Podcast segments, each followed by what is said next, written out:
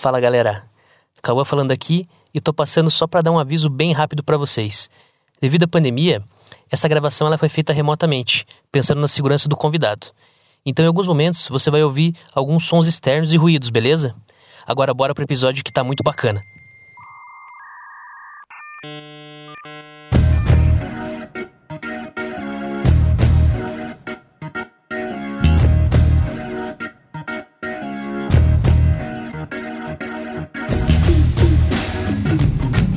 Salve, salve, salve! Estamos aqui começando mais um episódio do Debugando Cast. Seja muito bem-vindo, seja muito bem-vinda. Essa noite, cara, sério, tô, tô animadaço aqui. Vamos conversar com um dos meus mentores, um grande amigo meu, um cara que tem uma experiência gigantesca na área aí. E vamos falar sobre como que é o mercado de TI no Brasil afora. Fala aí, Vina, tudo certo? E aí, boa noite, galera. Boa tarde, bom dia. Não sei que horas vocês estão ouvindo a gente aí. Cara, é, essa debugada de hoje aí tem um, um tom especial que o camarada que está conosco aí sempre ouvi falar muito dele, sempre ouvi falar muito bem dele, sempre ouvi falar que ele é um cara muito experiente, que já rodou aí o Brasil inteiro, né, nesse mercado, nesse mundo da tecnologia. E eu tô muito curioso, cara, e muito empolgado com conhecer esse cara aí. Então vamos nessa. Rian, tudo certo aí, velho? Se apresenta pra galera. Fala, rapaziada. Prazer em estar com vocês hoje. Fiquei nervoso com a apresentação aí, tá? Mas vamos embora, vamos, vamos, vamos fazer esse, esse pod... Caiu. Caiu. agora, velho. o cara ficou todo nervoso e caiu, velho. Estamos bem, hein? Porra. Começamos da hora, hein? Porra. É, é esse tipo de coisa que o editor corta, entendeu? Isso já ficou,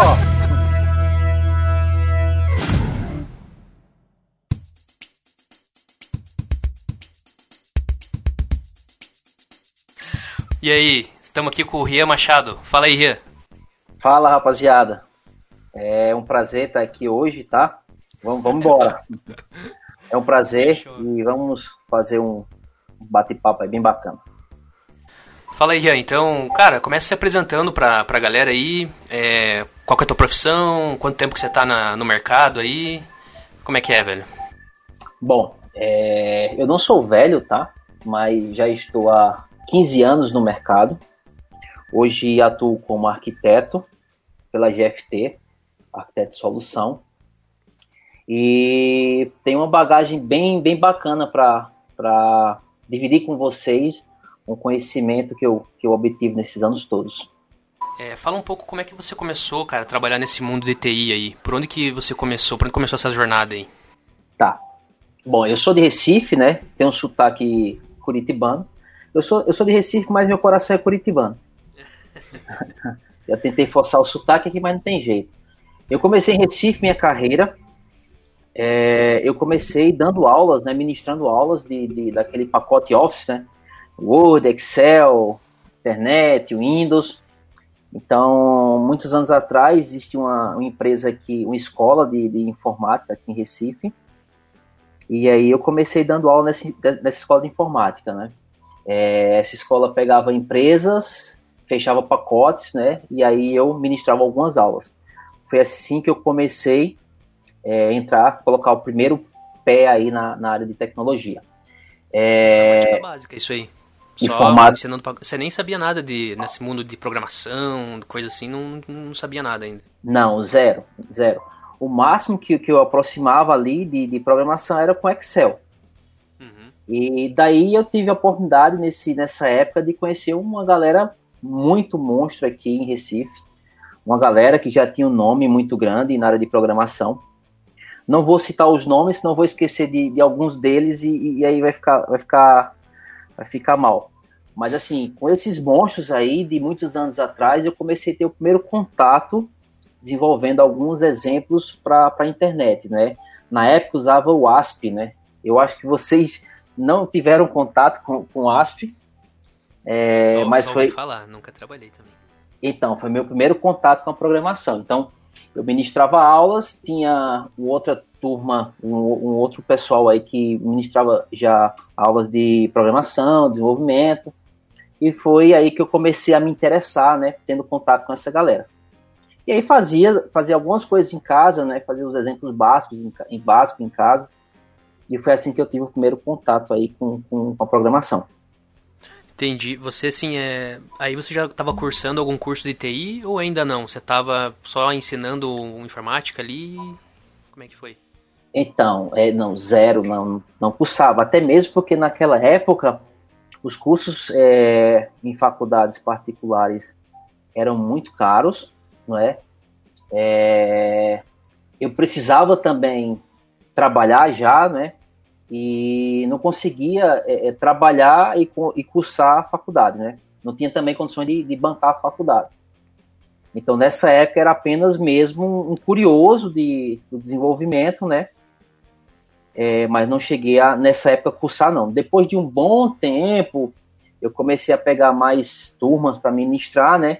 Então eu comecei a juntar uma grana maior e daí sim comecei a é, é, cursar um, um, ensino superior. Entendi. E assim, é, você começou a trabalhar então na área antes de fazer o curso de TI? Exatamente. Conseguiu isso? Ah. Consegui. É, então, é, eu já, já ministrava essas aulas, né, e já pegava alguns freelances, assim, alguns sites para fazer. Como eu falei, tive contato com o ASP, então já programava algumas coisas para a internet. É, mas até então não, não cursava o ensino, ensino superior. Com o tempo, já fazendo uma grana é, é, maior, eu consegui entrar numa, numa faculdade particular, não é? é aos trancos e barrancos naquela época para poder pagar uma faculdade particular era um suor muito grande. E aí, quando eu entrei no ensino superior, eu já sabia programar, não é? Obviamente que é, era bem distante, assim, né, do, do aprendizado acadêmico, com que eu fazia é, profissionalmente, entre aspas, né? Porque minha profissão mesmo era ministrar aulas do, do pacote Office, né? Excel, Word. E a programação era apenas como freelancer, né? Mas eu não cheguei na faculdade cru, né? Eu, eu já era um curioso, né? Eu já gostava muito de lógica, então cheguei na faculdade já, já com alguma noção. Pô, que massa. E, então, e tudo isso aí em Recife, né? Ainda você tava, tava cursando tal, não tinha saído de Recife ainda. Então, isso, isso em Recife ainda.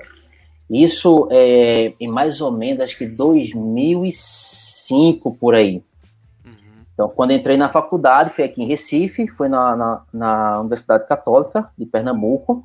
É? Me identifiquei muito com o curso. O curso era Ciência da Computação, não é? Principalmente porque era assim, era um curso que a gente tinha os compiladores, tinha, tinha as ferramentas já no computador para para programar, na minha época eu comecei com Pascal, isso falando da parte acadêmica, Pascal e C, e a gente fazia as provas num papel, não é? Vinha na, na, na mão mesmo ali, na unha. Na mão mesmo, na mão mesmo. Eu tinha um professor, cara, bem louco assim que você podia olhar para qualquer material e responder sua prova, não é? Sendo que assim, para você descobrir a questão, eram diversas questões. Para você descobrir a questão que você ia responder, você fazia um cálculo, não é? Você pegava a sua, primeira, sua primeira letra do seu primeiro nome com a última letra do último nome, pegava o código da tabela ASCII, somava, dividia e descobria a questão. E a, então lógica ali no meio para conseguir também resolver. Ex exatamente. Então não tinha nada de. Com o tempo a gente foi é, frequentando laboratório, conhecendo alguma, alguns compiladores tinha o Turbo, Turbo Pascal na época. E foi assim que eu comecei na, na vida acadêmica a me aperfeiçoar mais ainda com essa questão de lógica e, e programação. Entendi. E, cara, assim, é, quando que surgiu a primeira oportunidade para você é, sair de Recife aí? Porque você ficou um tempo aí trabalhando e de repente você teve, saiu, né? Você teve uma oportunidade fora. Como, como, como que foi essa mudança? Sim. Bom, é, antes disso, tiveram alguns, alguns passos aí, né? Eu não terminei ciência da computação. Eu gostava muito do curso, mas era um curso muito caro e era um curso que era muito acadêmico, né? Eu já vi uma galera aí nessa época, 2005, 2006, é, falando de Java, tinha uma galera já que estava ganhando uma grana, trabalhando, já estava no mercado, e eu estava muito acadêmico, né? Então eu estava com, com muita, muito conteúdo acadêmico que eu não acho ruim. Mas na frente eu vou complementar o porquê eu não acho ruim. Mas eu precisava ganhar dinheiro, eu precisava entrar no mercado, né? Então daí eu procurei um outro curso, procurei sistema de informação em uma faculdade menor, é particular também. E essa faculdade menor você acaba tendo mais contato com os professores. Foi quando eu tive o, o prazer de conhecer uma figura é, é, maravilhosa, um, uma pessoa muito inteligente, é, um doutor chamado Eduardo Aranha. Ele hoje é professor da Universidade Federal do, do Rio Grande do Norte. E esse professor ele conseguiu fazer assim o elo tanto da parte acadêmica com o mercado de trabalho. Então foi esse professor que me deu a primeira oportunidade de estágio mesmo. Então eu já não trabalha, já não trabalhava mais ministrando aulas, eu larguei tudo mesmo e passei a viver e, e meu ganha-pão ser mesmo a programação, né? O estágio é, é, programando, né? Então foi uma mudança para mim bem bacana, porque eu, eu deixei mais de lado, não 100% de lado o mundo acadêmico, né? Mas passei também a conhecer o, o mundo corporativo. Né? Comecei estagiando aqui em Recife, não é? é? Passei acho que mais ou menos duas, depois desse estágio, umas duas, três empresas aqui em Recife mesmo, ou seja, até 2000 e, 2008 eu continuei em Recife, tá? Foi quando aí eu recebi uma proposta para ir para São Paulo. É, como foi que eu recebi essa proposta, né? Na época já tinha uma pegada muito bacana de certificação Java, não é? E eu comecei a me atentar nessa questão de, nessas questões de certificações. Existia um preconceito muito grande naquela época de ah, certificação não quer dizer nada. Realmente, eu tinha colegas monstros, é, é, hoje são monstros de segurança, por exemplo, que programava do meu lado. Esse cara nem que superior tinha, muito menos certificação.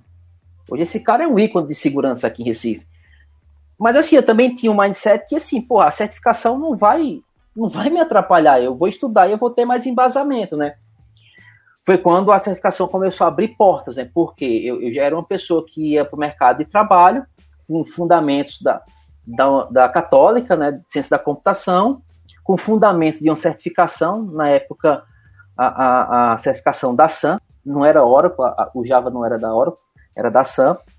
Então eu fui para o mercado muito mais completo, né? Então tu acaba tendo teu nome um pouco vinculado ali à linguagem Java.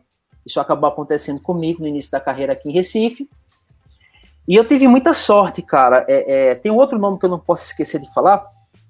Tem um cara chamado é, Marcelo Soares. Esse cara passou um bom tempo também uh, no Globo.com. Se eu não me engano, hoje ele está no iFood, está numa grande empresa aí. E esse cara me deu a oportunidade. Essa empresa aqui de Recife, a TCI que eu trabalhava, tinha um braço em São Paulo muito bacana. E o Marcelo Soares falou: Ria, vamos embora para São Paulo. Daí eu falei: putz. Ele, ele, trabalhava na mesma empresa que você? Ou ele Trabalhava. Surgiu... Ah, trabalhava Tra e Trabalhava na mesma empresa. Isso. Assim ah, que eu, assim que, que massa, assim que ele me levou para São Paulo, minha filha era muito novinha. Ele me, depois que eu falo, eu não poderia esquecer do nome dele. É, assim que eu cheguei em São Paulo, depois ele saiu, ganhou o mundo aí, passou em grandes empresas, como eu falei. É, eu não sei se ele está no iFood, no iFood ou Mercado Livre, mas enfim. É, então essa pessoa me levou para São Paulo, me, me deu toda, todo o suporte, depois ganhou o mundo aí, e foi quando eu cheguei em São Paulo, né? Então foi uma história bem legal, porque essa pessoa apostou em mim, né? Apostou no meu talento, né? E, putz, chegando em São Paulo, cara, eu, eu fui muito verde, né?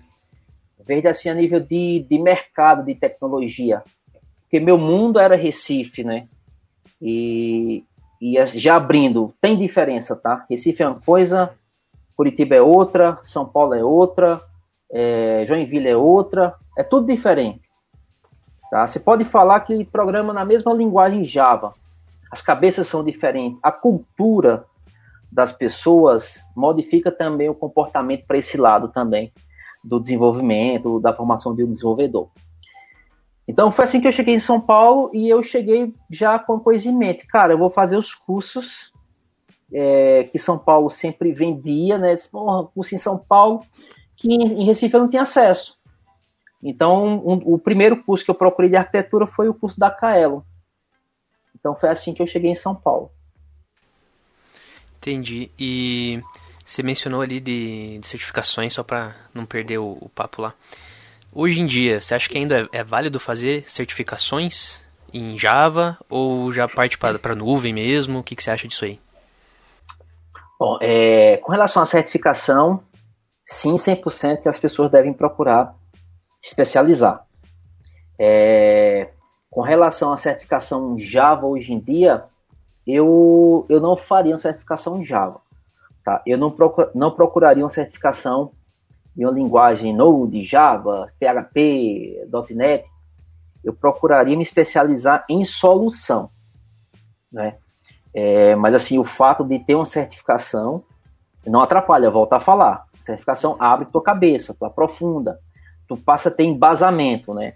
Mas eu, eu, Rian, eu não procuraria uma certificação voltada a uma linguagem, e sim uma certificação voltada a uma solução, um conceito, né? É tá, não, beleza. Só para não perder esse, esse assunto aí que você tinha comentado ali antes. E cara, então daí de Recife você veio para São Paulo ali. É, você veio com a tua família inteira? Como é que foi essa mudança para você se adaptar a uma nova cidade ali? Cara, foi foi foi bem difícil porque a novidade da cidade, até das pessoas mesmo, como eu falei, é, tem uma diferença de comportamento, vamos falar assim, de, do desenvolvedor, né?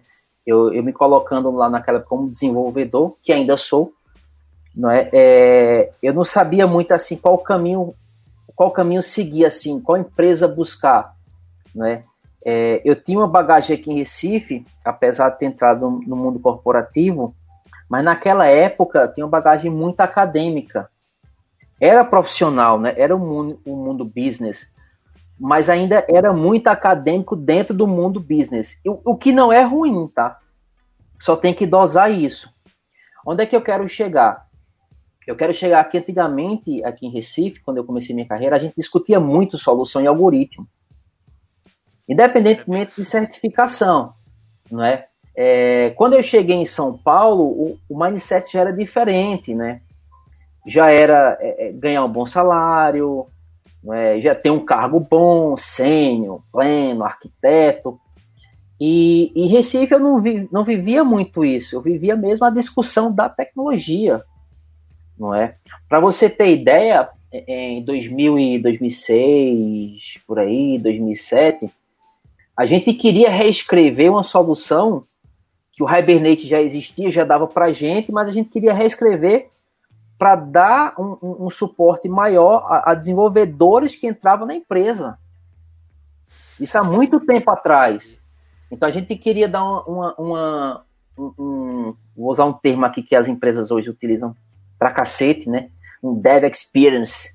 Cara, putz, hoje se fala bonito para cacete, cara, mas antes a gente já praticava isso bastante, praticava muito, inclusive, né? Então o cara entrava, o cara não, não sabia não comia com farinha, digamos assim, o Hibernate, mas a gente escreveu, escreveu uma solução que ele performava muito bem na, na empresa, né? Em São Paulo a pegada era um pouco diferente, então então eu tive que me achar, né? Então comecei a procurar uns cursos, como eu falei, né? Começar a entender a galera. E sim, foi foi foi difícil a adaptação. Hum. Foi difícil.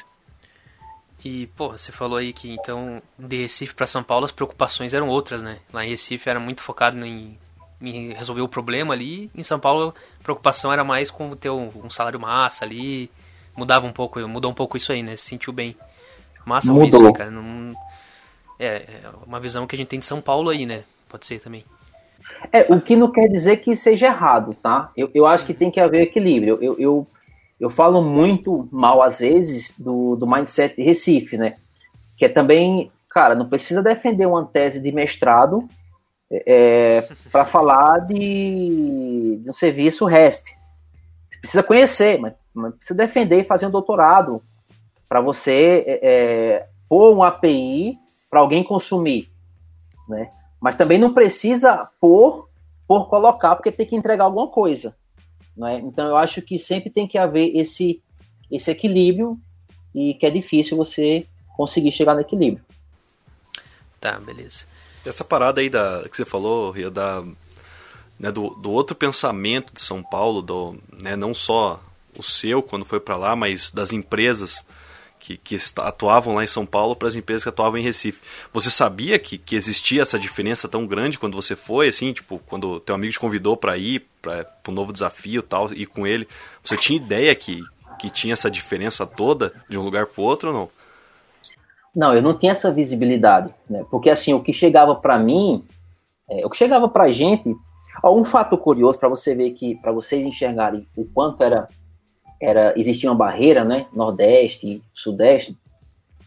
A gente trabalhava numa empresa que era parceira Oracle e, e, e ela é, implantava alguns produtos Oracle, né? Então, algumas situações não tinha profissional daqui de Recife para resolver alguns produtos Oracle. Aí trazia um cara de São Paulo. Quando o cara chegava aqui, as pessoas ficavam, nossa, você viu o cara de São Paulo tá aí. Eu dizia, nossa, velho, mas o Java dele é igual ao meu, né? É o mesmo binário. Aquele programa lá é o programa aqui, velho. Não, pô, o cara de São Paulo tá putz, mas, mas, mas que merda é essa, velho? Não. Então, assim, eu, eu, eu via, eu fui com o mindset que existia essa barreira. Mas eu não tinha certeza, não sabia como é que era, como era o comportamento lá do mundo business, né? O mundo assim corporativo eu não tinha. Eu tinha a visão muito só de curso. Né? Tinha muito curso bom que aqui não tinha. E lá tinha. Então eu fui, eu mudei sem pensar como é que seria, né? E fui focado nos cursos. Então quando eu tive a primeira oportunidade de fazer um curso, eu procurei e fiz esse curso. Da hora. Essa parte acadêmica, assim, você sempre focou bastante nela, né? Você gosta muito dessa parte também, né? Da teoria. Eu ali, gosto. Assim. É, eu gosto. É, é, desde a época quando tudo começou, que foi é, ministrando aula, né? Veja que diferença, né? Eu me preocupava responder bem uma pergunta no, no Word, não é? Eu tinha um mindset de falar, cara, eu tenho que responder pelo menos três vezes o porquê. Mas o Word, sim, o Word. Então eu, eu, eu levo isso comigo, eu trago isso comigo até hoje, né? Eu tenho que ter esse é, o entendimento para poder explicar para as pessoas o que eu estou fazendo e, no mínimo, saber responder três porquês, né? Eu acho que isso é, é importante para a gente cada vez mais se especializar.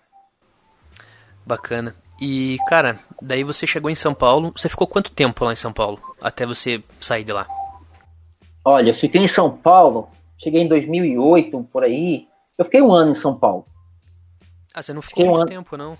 Não, fiquei um ano em São Paulo, o tempo suficiente para trampar ali na Paulista é, não estava adaptado ainda à pegada das empresas, estava é, aproveitando os cursos, estava sendo bom, mas assim, não estava ainda, não só teve o lance do profissional também, né?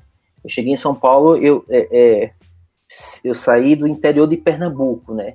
Nunca tinha voado. De repente, pô, voar para São Paulo e já começar uma vida.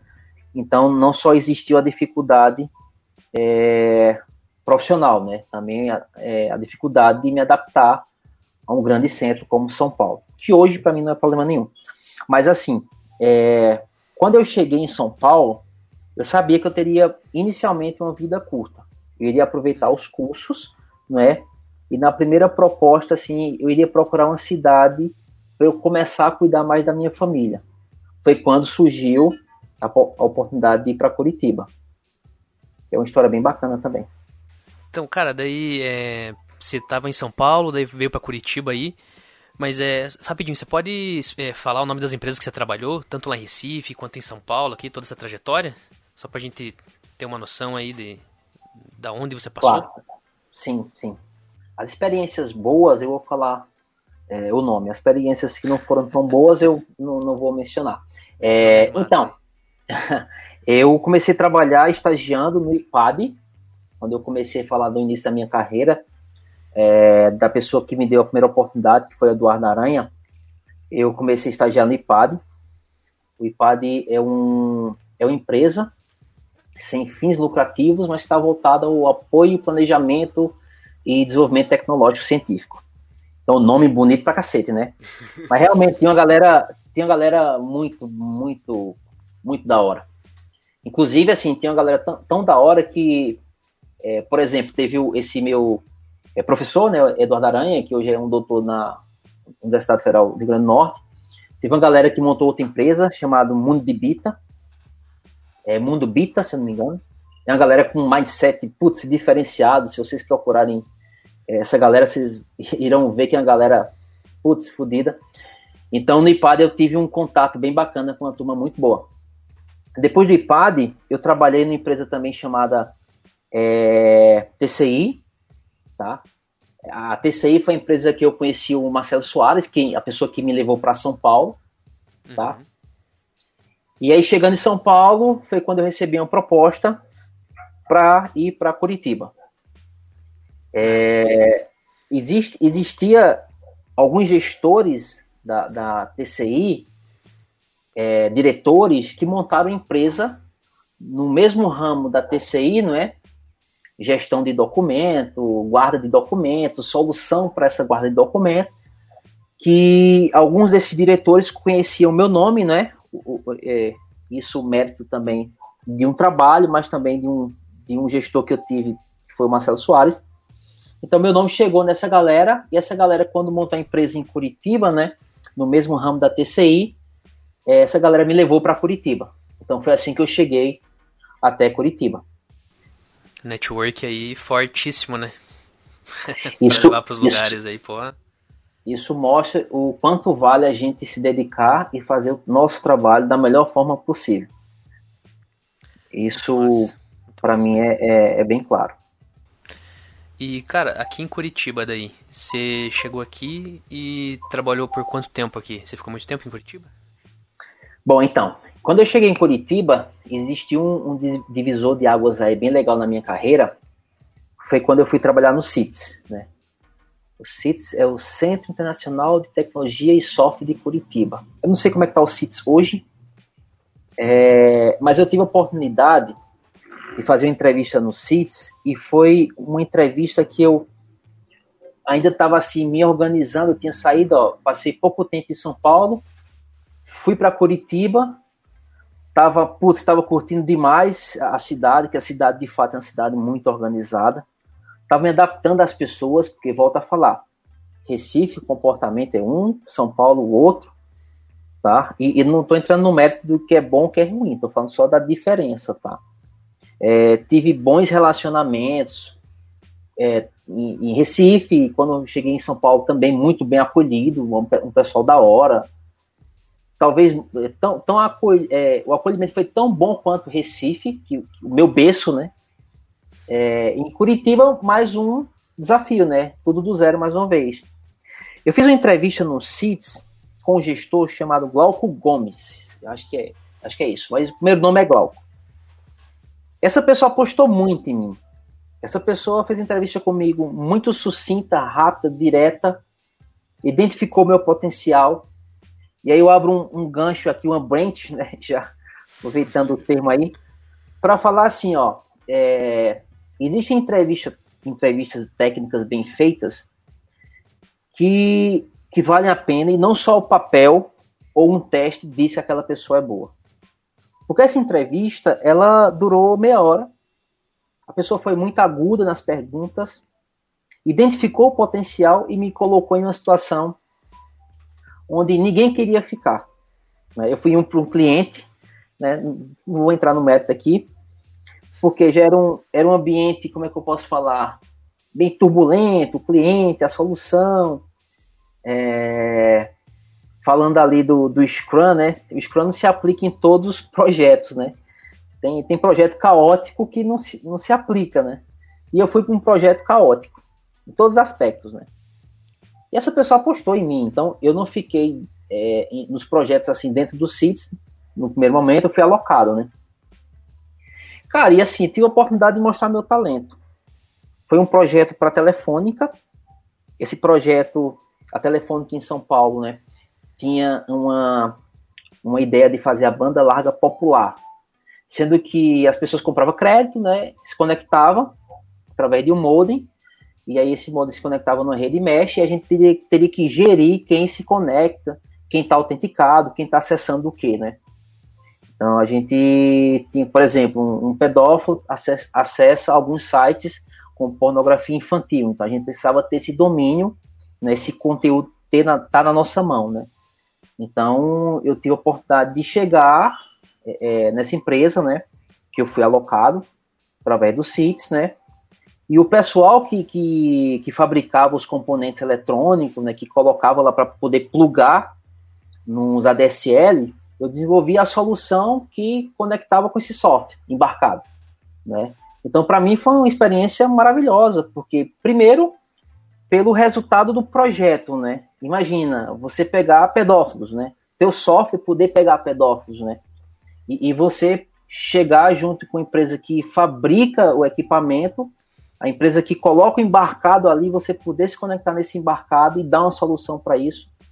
Então, para mim foi, foi fantástico, assim, para mim foi um, divisor de águas é absurdo, né? E, e no início, quando eu ouvi, né, você vai para um projeto muito difícil, né, caótico, nada, nossa, cara, foi o projeto mais fácil de, de, de se lidar com as pessoas. Para você, mais de ambiente fácil. hostil, então, na, da entrevista de um projeto de ambiente hostil, foi pro projeto dos sonhos ali em dois toques. em dois toques. Porque as pessoas só precisavam é, de alguém para querer fazer. Sabe? Independentemente de, de, de, solução A, B ou C, o cara, esse parceiro né, da época, um grande amigo hoje também aí de Curitiba, não é? É ele só precisava ser ouvido, né? Porque ele desenvolvia solução para embarcado, que é uma pegada diferente da, da pegada que eu venho, né? E precisava de uma pessoa para poder fazer essa ligação da solução de, de aplicações embarcada com aplicações web, né? E a gente conseguiu desenvolver essa solução e foi, para mim, foi muito bom, muito bom. Um abraço para o é, Silvestre, desse amigo, se ele estiver ouvindo Stallone aí. É. Um grande é, amigo. Cara, e daí, pô, massa, você teve um projeto bem diferenciado aí, né? Foi uma oportunidade que você teve, na real, né? Pra, pra demonstrar ali o que você sabe fazer e tal, teu talento aí, né? Isso, e, e assim que a gente entregou esse projeto, eu encontrei um dos gestores uma vez no almoço, e daí eu perguntei, como é que tá o projeto? É, a gente, entregamos, projeto que você desenhou está em produção, cara. Parabéns. Eu não, nunca esqueci desse, disso aí. Tava uma fila enorme no restaurante e essa pessoa lembrou de mim, né, da pessoa, juntamente com o Silvestre, que, que fez uma, uma, puta de uma solução comigo. E aí não deu outra, eu fui alocado. É, eu era terceiro, tá, no CITES. E aí o projeto acabou, não deu outra, cara. É, o projeto acabou, numa tarde eu voltei pro CITES esse meu gestor, Glauco Gomes, falou, cara, tu topa ser seletista? Eu nem sabia o que era seletista, para ser bem, pra ser bem sincero. Eu disse, topo, nem sabia o que era. É, e aí foi quando eu... É, eu tenho que falar a verdade. E aí eu, eu, fui internalizado e peguei um outro projeto, que foi outro divisor de águas, que foi um projeto lá no Furukawa. Também um puta de um desafio. Puta, que massa, velho. E assim, daí você. Aí você foi pra Furokawa também, como, como foi pelos sítios ali, né? Continuando na empresa. E você ficou quanto tempo ainda aqui em Curitiba? Você trabalhou em mais empresas ou você já caiu fora logo depois? Cair, cair fora foi bom, hein? É, então, tá debugando o Brasil, né? É, bom, não, foi assim, ó. A gente fez esse projeto lá na Furukawa, também foi um projeto para mim muito bom a gente conseguiu entregar um sistema de chão de fábrica, cara. A fábrica não podia parar. O sistema, hoje se fala muito, né? Resiliência, disponibilidade. Cara, a gente já fazia isso há não sei quanto tempo atrás, cara. E não tinha muito choro, não tinha muita é, glorificação de palavras bonitas, mindsets bonitos. Não, cara, a gente era um time. Primeiro, assim, primeiro ponto para o sucesso de, de um projeto de uma solução, é, eu acho que é, é o time, tá? Esse time tinha pessoas bem diferentes, mas que se complementavam.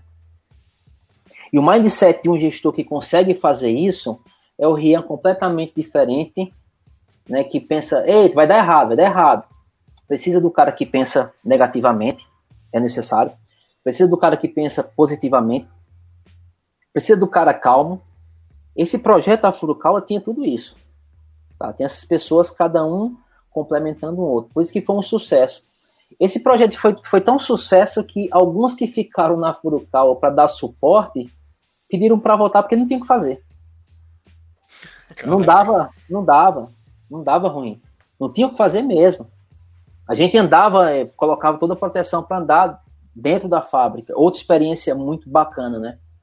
O, o, o, o Lean né, fala muito assim da experiência de você viver o chão de fábrica, né? É, o Gemba, né? Você tá ali no chão. A gente já fazia isso há um bom tempo, cara. A gente vivia aquilo, né? Eu, tô mencionando isso porque mais na frente eu vou chegar num ponto do que é hoje e do que eu vivia antigamente, tá? Uhum.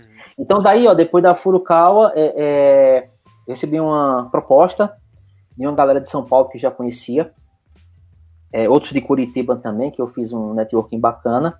Recebi um convite para a gente desenhar uma solução em Bauru. É uma empresa que trabalha no, no ramo jurídico, tá?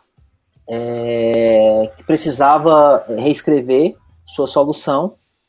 Então, eu, junto com um grande amigo de Curitiba, o André, André Melo, acho que o Cauã deve ter trabalhado com ele na Sascar. Trabalhei, trabalhei. Eu, junto com o André Melo e o Cliff, que eu já conhecia desde de, de Recife, né? Então, essa galera se juntou para desenhar uma solução é, no âmbito jurídico lá em Bauru. Foi um período curto, né? Eu saí de Curitiba, fui para Bauru com minha família, eu louco mais uma vez, né? Vamos embora, vamos embora. Vai todo mundo aí, põe. Cara, eu fiz a mudança à noite, velho. A gente fez a mudança à noite, as crianças pequenas, que doideira, velho. Hoje eu não faço mais isso, não. E, mas foi bacana, foi bacana porque assim, eu, mais uma vez, né, eu sou, eu sou motivado a desafio, né?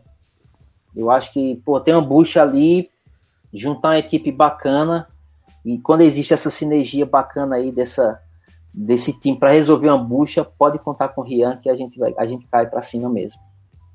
E aí fui para Bauru, passei um tempo, a gente resolveu algumas coisas bem legais. O desafio era é, não só de solução, mas uma solução que era em cima de uma plataforma francesa. Era uma plataforma de gestão de, de, de conteúdo, não é que já tinha uns conceitos aí é, bem bacana, né? Bem, bem diferenciado para o mercado brasileiro, falando de tecnologia mesmo, né? Então, o maior desafio para mim foi, foi trabalhar em cima da customização dessa plataforma, né? A plataforma, a plataforma Nuxio. Então, só vamos recapitular aqui. De Recife, de Recife para São Paulo, de São Paulo para Curitiba, Curitiba, Curitiba para Bauru. Bauru. Porra, Depois, quatro cidades. E quatro você levou cidades. tua família em todas nessas aí. Levei geral. Levei geral. Esse período, só antes de você continuar, Ria, quanto tempo você ficou, durou esse primeiro período de Curitiba aí? Dois anos e alguma coisa. Dois anos e alguma coisa. E, e te falo com sem, sem medo nenhum, assim, de, de tempo, tá? tempo em lugares, tempo que às vezes eu, eu tinha esse preconceito, putz, vai pegar mal, né?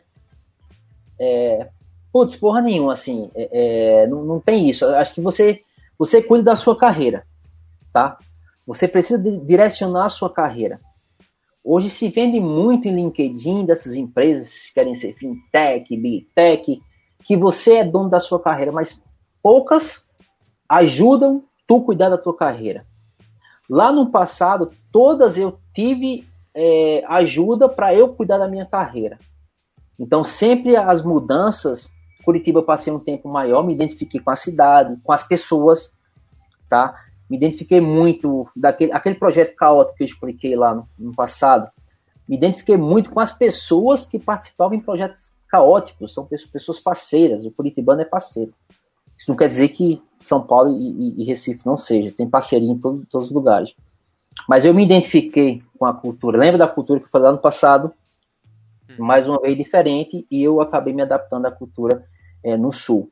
Então eu passei mais ou menos dois anos e meio até ir para Bauru, Bauru um ano. Daí eu retornei para para Curitiba. Ah, depois de um, de um tempo ali em Bauru, já deve você voltou para Curitiba de novo. E daí você ficou. Daí você ficou muito tempo aqui ainda? Então. Curitiba? Então, vamos lá. É, vamos, vamos, voltar à saga do Riano. Caraca, velho. O ruim disso aí, tá? Que a mulher, a mulher pediu pra separar, tá? Depois você vai. Tudo são flores, né? Na, na carreira. Você acha que. Você acha que o Microcept vem de graça hoje? Vem não, negão. Microcept, CQRS, Big Data, E vem de Santos e não vem de graça não, negão. A mulher pediu pra separar dessa. Mas então, ó. É, quando eu tava em Bauru, eu já comecei a ver a gente indo para uma perninha para São Paulo. Sabe, ah, para São Paulo não, não, é o momento de retornar agora. Eu já comecei a frequentar alguns clientes de São Paulo. É, e daí eu pensei, não, eu vou. Já tinha criado, é, é, iniciado uma vida em Curitiba, né? Passado um bom tempo, né? Dois anos e pouco. Nessa época a gente já tinha comprado um apartamento em Curitiba, tudo mais. A gente acabou voltando para Curitiba, para esse apartamento. E nessa época tinha muito mais de Service Bus, é, de SOA. É, isso em 2000 uh, 2008 eu cheguei em São Paulo, depois para Curitiba. Olha, isso por volta de 2015, 14, Service Bus, SOA, já era a palavrinha da moda aí, tá? É, aproveitando a galera que curte o Hyper, era o Hyper do momento. Não faz muito tempo não, né, velho? Não, não Caraca, faz. Velho. E já hoje em dia já mudou tudo, né? Isso aí já. Lógico que tem muito legado, né? ainda, né? mas, porra, já virou legado isso aí, cara. É, mas isso, isso é muito fácil responder porque o, o mercado, o time to market é muito rápido, né? E eu acho que soluções de barramento, soul, orquestração, eu acho que talvez, isso é uma opinião minha, vai de encontro à velocidade que o mercado é, é, tem que estar tem que estar se transformando, né? E eu não queria fazer um serviço SOAP né, para consumir trocando dados XML. Eu queria conhecer é, SOA mesmo, né? Coreografia é, desse serviço, colocar isso, plugar em um barramento, pegar esse barramento, ver em um mundo corporativo, né? Eu queria aprender isso, né? Então eu, eu voltei de Bauru já com esse mindset SOA, né? E aí, nessa época, tinha dois nomes em Curitiba, se eu não estiver enganado. Era Sascar, com uma figura chamada Luciano, Luciano Silva, que hoje é um, um amigão nosso, um parceiro, enfim. É, é, se eu for passar aqui adjetivo, passar a noite falando bem do cara. É, é sou grato, até hoje sou grato. Tudo que eu tenho hoje de, de, de que eu tive na minha carreira que foi disruptivo, devo esse cara.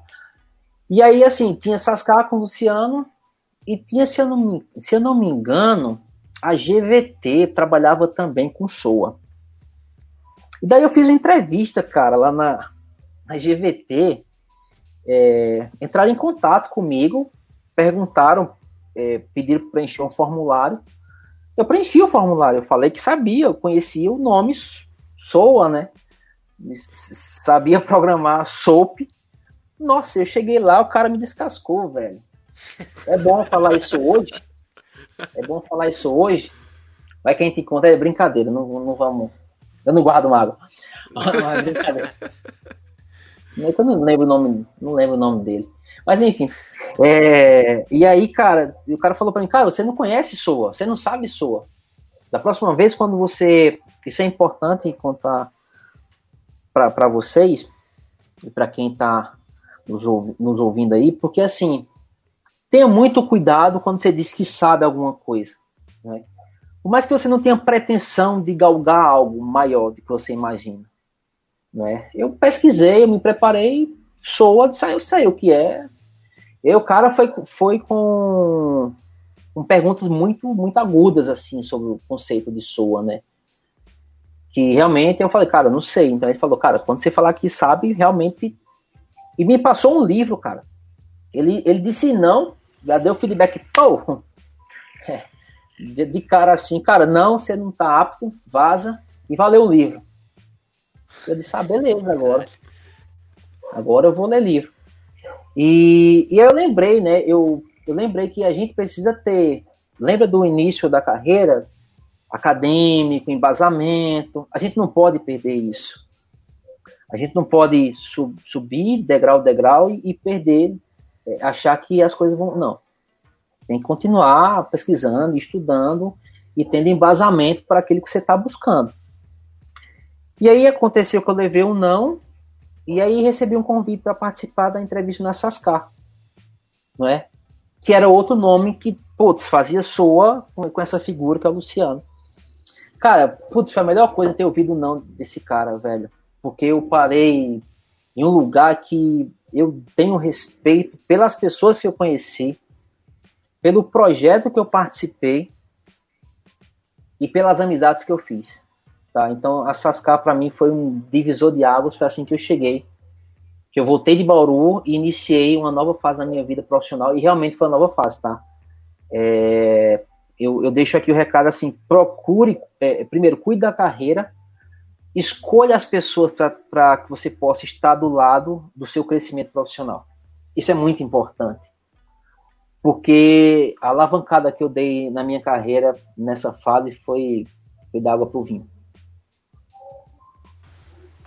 É, cara, que é, é massa ouvir isso aí, porque é, a partir daí também, eu já conheço um pouco da tua história a partir dali, né? Mas você chegou até ali graças a vários networks que você foi fazendo, né? E dali você ainda fez mais network ainda que vai te levar para mais lugares e to todo dia você tá vivendo isso, né, cara? Cada dia você se prova para as pessoas ali também e isso pode te levar a algum, alguns, alguma oportunidade que você nem imaginava que você pode ter, né? Cara, isso é, é uma coisa bem, bem foda, assim, é bem massa ouvir isso aí. Sim, e, e, só complementando um pouco ao que você falou, quando eu falo cuidar da carreira, é, é, é você ter a oportunidade, sim, obviamente, que às vezes você está começando uma carreira, você não, você não consegue escolher tanto, né? Mas hoje o mercado está muito agressivo, né? Ele está é, dando bastante oportunidade para quem já tem experiência e quem não tem. O diferencial que que eu deixo aqui como dica é, analise também ambiente, analise teus gestores, analise a oportunidade de crescer. É, tente conhecer teus companheiros antes de começar uma oportunidade. Eu acho que isso também é bem bacana. Isso não é viagem minha, porque eu participei é, é de uma entrevista é, é, alguns meses atrás e uma, um startup de, de grande nome, não vou, mencionar aqui, não fazer a propaganda, é, eles perguntaram, cara, você tem interesse em conhecer teus colegas, futuros colegas? Eu disse, nossa senhora, claro que sim. Então isso é muito importante para você ver e sentir uma coisa que chama chamada empatia. E na Sascar eu conheci a palavra, eu, eu, eu, eu vivi a palavra empatia. Não importa só ter talento técnico, e, e escrever o soa de cabo a rabo. Você precisa estar num lugar que você consiga fazer isso acontecer. E lá foi, foi onde eu tive essa oportunidade. Muito massa, velho. E, pô, vamos aí então. É, ah, chegou Sascar, Curitiba de novo. É, dali, dali, você ficou em Curitiba mais um tempo, vazou, ficou em Curitiba, como é que foi daí a partir daí? Então, como eu falei, não saiu de graça essa mudança toda, né? A mulher quis separar, eu disse, então beleza, né? Separar, vai embora, que tu é mal. então beleza, tô indo vou lá conhecer... pessoa e beleza. Vou ficar com o meu soa, vou conhecer o Batel, vou dar um pulo na vila, lá no Vitória Vila, que é de Curitiba. E, e, é isso. Não, é, tirando a brincadeira do lado. E o que aconteceu, né? Eu, eu me separei, daí minha família voltou para Recife, né? Cara, do nada, meu nome chegou é, é, em uma empresa que já trabalhava há 15 anos no Banco Central, uma empresa chamada Cast, é, Cast Group. É, tem um enorme carinho também. Alô, Fantasmão, um gestor meu, que chama ele Fantasmão. É um cara incrível, um grande, grande parceiro. E me deu a oportunidade de, de repatriar, digamos assim. Voltei para Recife, me deram todo apoio, cara. Todo apoio para voltar e, e, deixa eu ser franco aqui, eu não apostava na nessa volta pensando no lado profissional. Eu queria voltar por conta da minha família. Eu não, não conhecia o Banco Central, assim, não sabia muito assim é, o dia a dia. Tinha um mindset errado de alguns órgãos públicos federais. E sabia na minha cabeça que ia ser um lugar só para eu poder voltar para Recife ficar perto dos meus filhos. E cara, é, vou te falar, nunca vi um lugar para ver, é, para encontrar pessoas que estudam tanto, que não vão embora quando bate às 18 horas, que continuam estudando, são pessoas que são concursadas, que têm uma régua no concurso altíssima. O concurso do Banco Central é altíssimo, tá? E eu me deparei com essas pessoas, cara. Eu me deparei com uma galera que estuda. Lembra do acadêmico? Lá no passado. Pronto. Eu voltei a ver isso muito forte. Pessoas que são extremamente conhecidas no mundo acadêmico em Recife, mas também produzindo coisas de qualidade. Tanto é que o Pix, vocês estão vendo aí, né, o Banco Central tá por trás disso. Cara, a turma do Banco Central faz um puta de um trabalho. Isso eu, eu tive do lado, eu tive perto e eu vi isso aí, tá? É, são pessoas que estão antenadas com o mercado, sim, são pessoas acadêmicas, são pessoas com embasamento é, é, é de mercado e também científico. E, e o melhor, são pessoas que conseguem colocar isso na balança e produzir coisas de qualidade. Então, para mim, foi uma puta de aprendizado. Pois é, pô, é legal você falar isso aí, porque a gente que é de fora, assim, às vezes tem visão, né, de geralmente coisa que é, é, um servidor público ali, essas coisas que são do governo, a gente pensa, putz, acho que os caras não estão muito usando tecnologia de ponta aí, inovando tal. E os caras estão, tipo, esses caras aí estão tão dominando, né, velho? Sim, sim. Há, há, muito tempo atrás, muito tempo atrás, não é porque quando fala em tecnologia, né, há muito tempo atrás.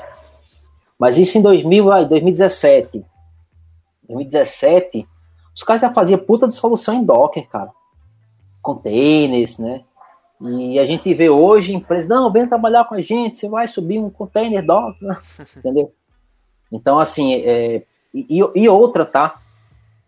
É, se fala muito em DevOps, esteira DevOps. Cara, hoje é, são pouquíssimas empresas que eu, que eu conheço no Brasil, é, grandes startups, que fazem DevOps. Que tem pessoas com característica DevOps. DevOps você não vai na prateleira, dá um real de DevOps e põe na empresa e você começa a fazer um real de DevOps. Não funciona desse jeito. Eu vi um esteira DevOps no Banco Central.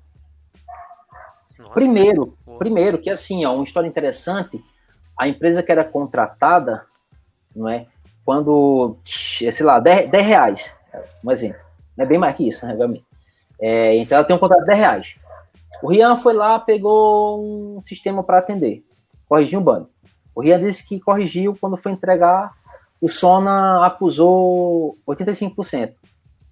Porra, você não vai ganhar mais 10 reais a empresa. É 10 menos 2 reais de multa.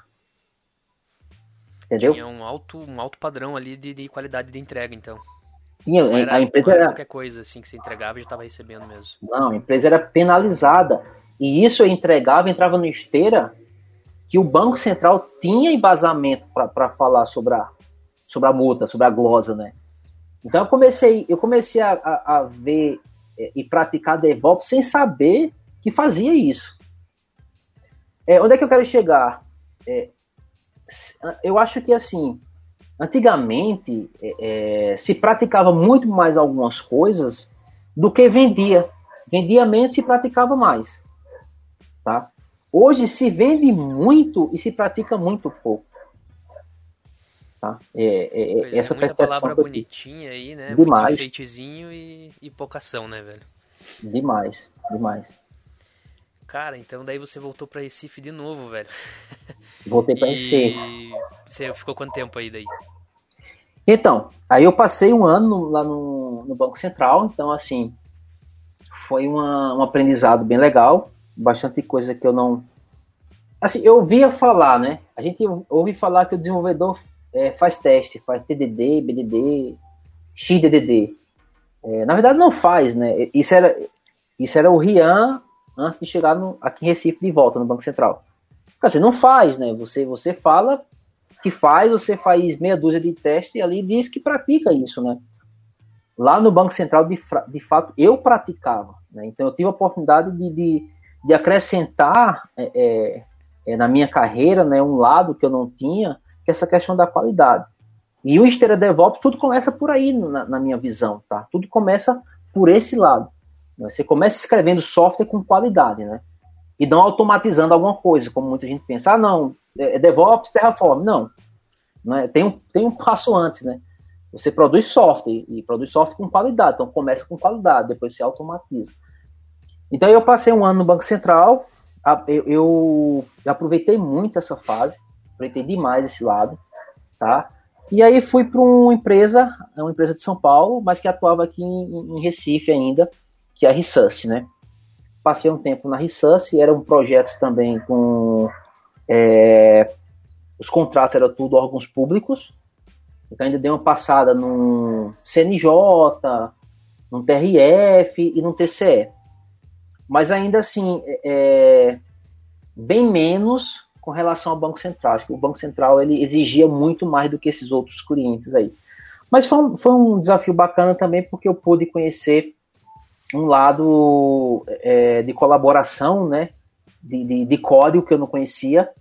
Só passando rapidamente, o CNJ ele tem um código né, aberto que os tribunais podem baixar esse código, né, e cada tribunal, em cima desse código base, implementar suas particularidades de um fluxo de um processo jurídico, né? Então, usando BPMN, BPM, é, é, na época eu usava para implementar isso o JBPM, então o CNJ fornecia essa, essa base, esse fluxo de, de, de, de processo jurídico, e os tribunais faziam fork dali, implementavam e depois tinha que devolver, né? E essa devolução foi muito bom porque eu tive um tempo em Brasília também, entregando algumas coisas para colocar na massa do CNJ, então houve uma colaboração também minha um pouquinho aí nesse, nesse lado. É, então foi um. E, e, mais assim, eu conheci um lado. É precisa cortar? Não, dá para seguir, acho. Foi só uma passadinha rápida. Eu conheci um lado também que preencheu ainda mais essa. Vai cortar? Vai. Vai, então vai. De onde? É, do. No finalzinho do CNJ ali. CNJ, né? Tá. Deixa. Peraí. Agora não vai ter jeito. Os, ca os caras vivem em um silêncio desgraçado aqui, cara. Ele sabe que está gravando, velho. É que eu tava ficando triste já, né? Tava ficando triste, porque do lado aqui tem a praia, do outro lado é uma avenida, mas não tem movimento. Tem sábado que você, você quer morrer aqui, porque não tem ninguém. Bom, então deixa eu. Voltando aqui, é, dando continuidade, no, o trabalho no, no CNJ foi bacana, que eu pude complementar e ver um lado também assim de, de colaboração, né, de, de, de um conteúdo público, né, de, de, de, um código público. Então, poder colaborar, colaborar com isso aí foi bem bacana para a minha carreira, para o meu nome. E também, cara, eu vi, eu vi um pessoal muito organizado em um assunto chamado Git, commit, né? Que, que hoje muita gente, você vai fazer entrevista, talvez hoje eu não, não passe tanto por isso, mas já passei. Né? Você conhece Git, você conhece todos os comandos Git. Cara, tem muita gente que decora comando Git, né? Fica hashtag fica dica aí, né, para quem está começando. Cara, não, não decore comando. Não é? Eu não sei comando decorado. Eu sei o básico decorado do Git. Mas o conceito, não é, para que você vai utilizar aquilo, não é? E eu vi um exemplo fantástico dentro do CNJ de como usar um Git, né? Como colaborar, várias branches, vários tribunais no Brasil todo, todo mundo colaborando, e você ainda tem uma, uma marcha saudável, para mim foi uma experiência incrível. Né? Então fica a dica aí para quem só acha que commit e tal, pensar no Rebase, no Mesh, e atrás dos conceitos que aí vai tirar bastante proveito. Tesão. Então aí foi o finalzinho que você tinha da volta de Recife, né? Daí, daí logo depois você já saiu também?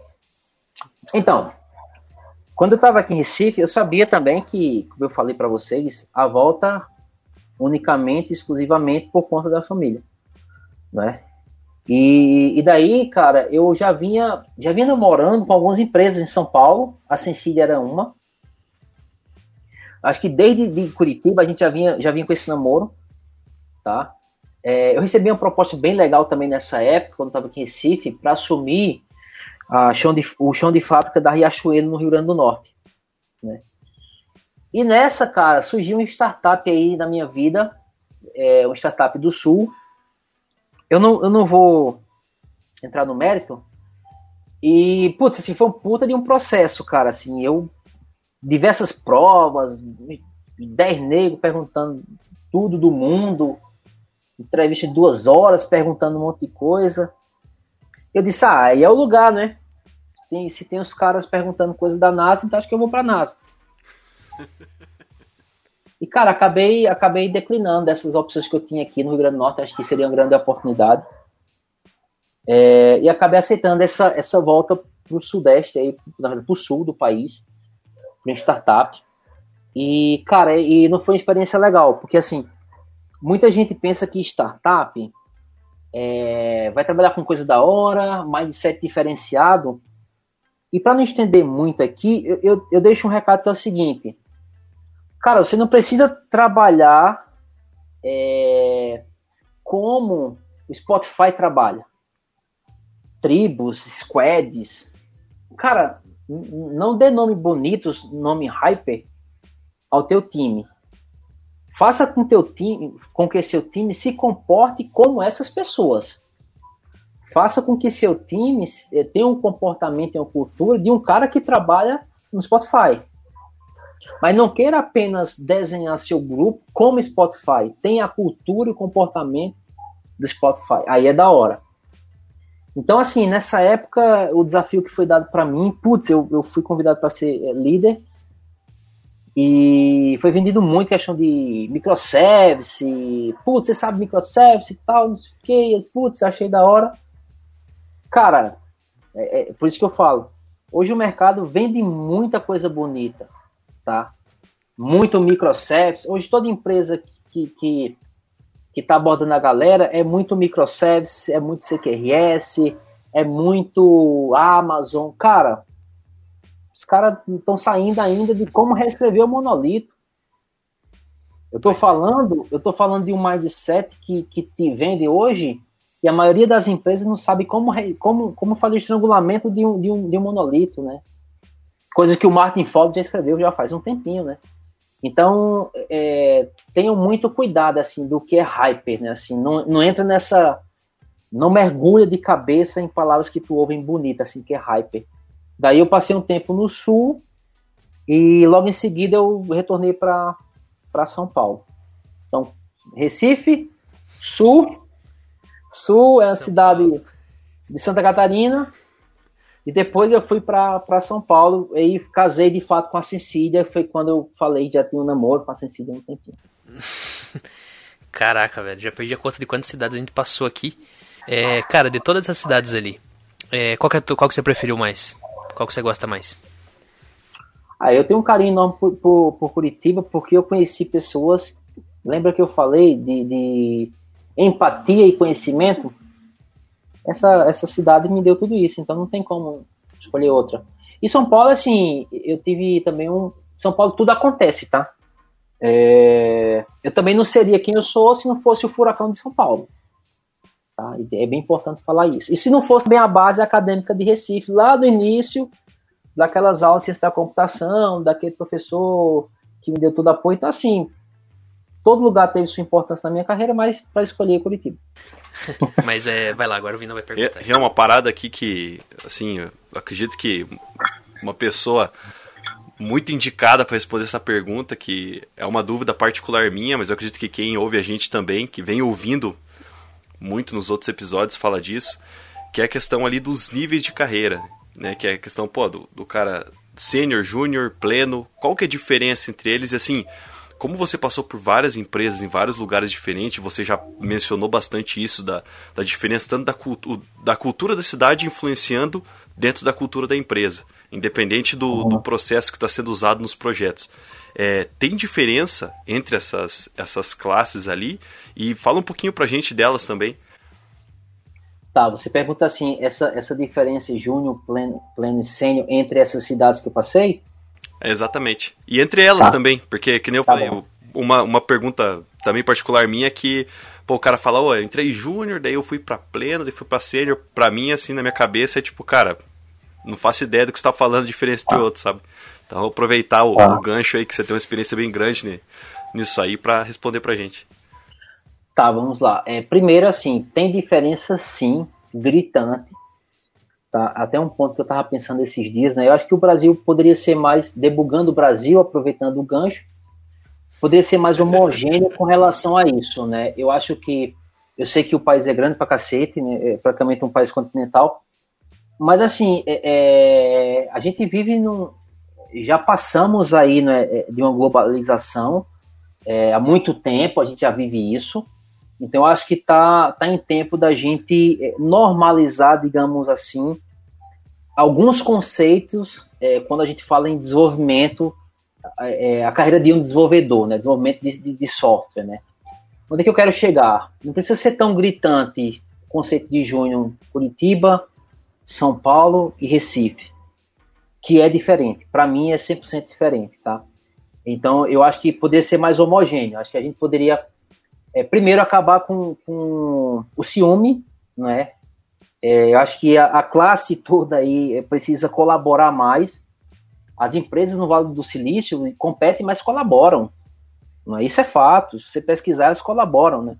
É uma puta de uma concorrência. Cada esquina é uma concorrência, mas os caras se ajudam, entendeu? Então eu acho que é, essa questão do desenvolvedor ter mais empatia, é, não ter tanta essa diferença, eu acho que ajudaria a ser mais homogêneo. Porque eu vejo fato para mim que é bem diferente. O Júnior aqui é uma coisa, Curitiba é outra, São Paulo é outra, tá? Talvez o mercado dita, vai, vai ditar isso, né?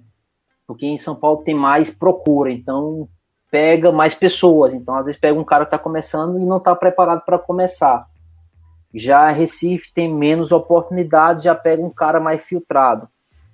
Mas eu acho que se houver essa colaboração, essa, essa questão mais homogênea de, de colaborar conteúdo, sem, sem tanta vaidade, eu acho que dá para a gente normalizar e não ter tanta discrepância como eu vejo. Tá? É, isso isso para mim é fato.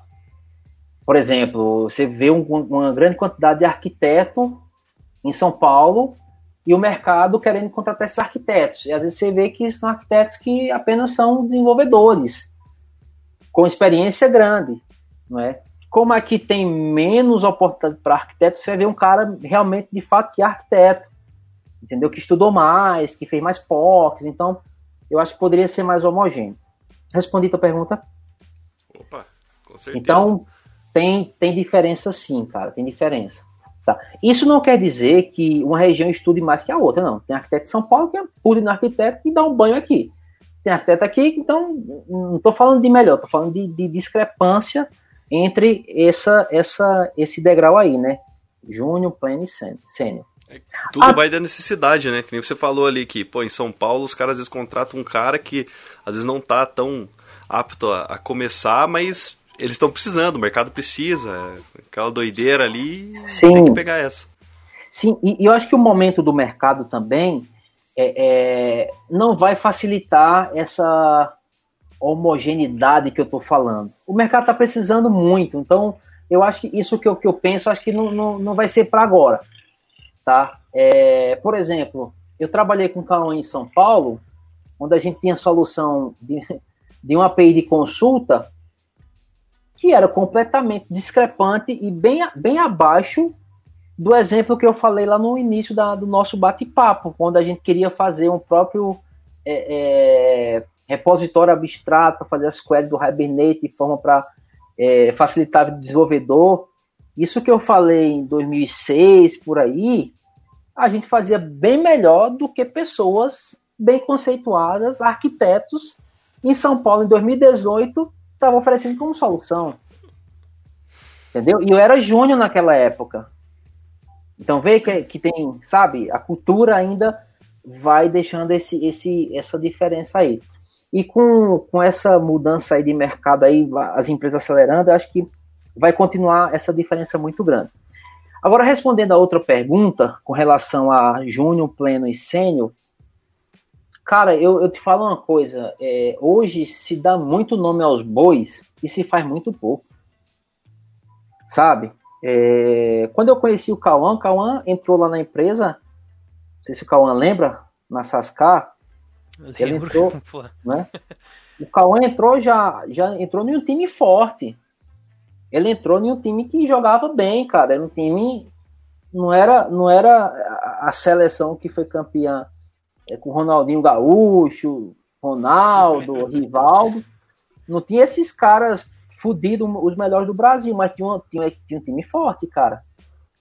E, e, eu enxergando, comparando com a entrada do Cauã, não se tinha muito essa definição, essa preocupação em classificar o conhecimento inicial. Eu, pelo menos, pelo menos no time, voltando a falar de empatia e conhecimento, o qual eu tive a oportunidade de, de, de, de estar dentro né, desse time lá da Sascar, isso ficou de lado. Então existia um termo chamado meritocracia. É, eu, eu era estagiário na época, só pra contextualizar que você já era um nível bem mais avançado, né? Era uma diferença discrepante gigantesca ali. Mas assim, é, é, eu não sei se você sentiu isso, mas a gente quando te acolheu não tinha muito essa. Não tinha essa. Quando, não foi, tinha quando ia trocar essa ideia. divisão. Tipo assim, ah, não, você é estagiário, não sei o quê. Não, não tinha, Não. cara. É tratado como igual, velho. E vamos, cada um aprende com cada um e vamos nessa aí. Eu, eu lembro que a gente trocou ideia, Cauã, tu não vai lembrar não. Mas a gente trocou ideia. é, eu já andei de busão aí muito em Curitiba, hein? A gente no ônibus, o ônibus dobrando, eu quase caindo ali na, na terminal lá de São José dos Pinhais. Você perguntando um assunto da tua faculdade e a gente trocando esse, ideia sobre esse assunto no busão, né? E foi caminhando até a Sascar falando sobre o assunto. Então, é, eu vejo que pessoas assim e, e pessoas que estão iniciando com esse mindset hoje é cada vez menos, tá? Então hoje hoje se preocupa muito.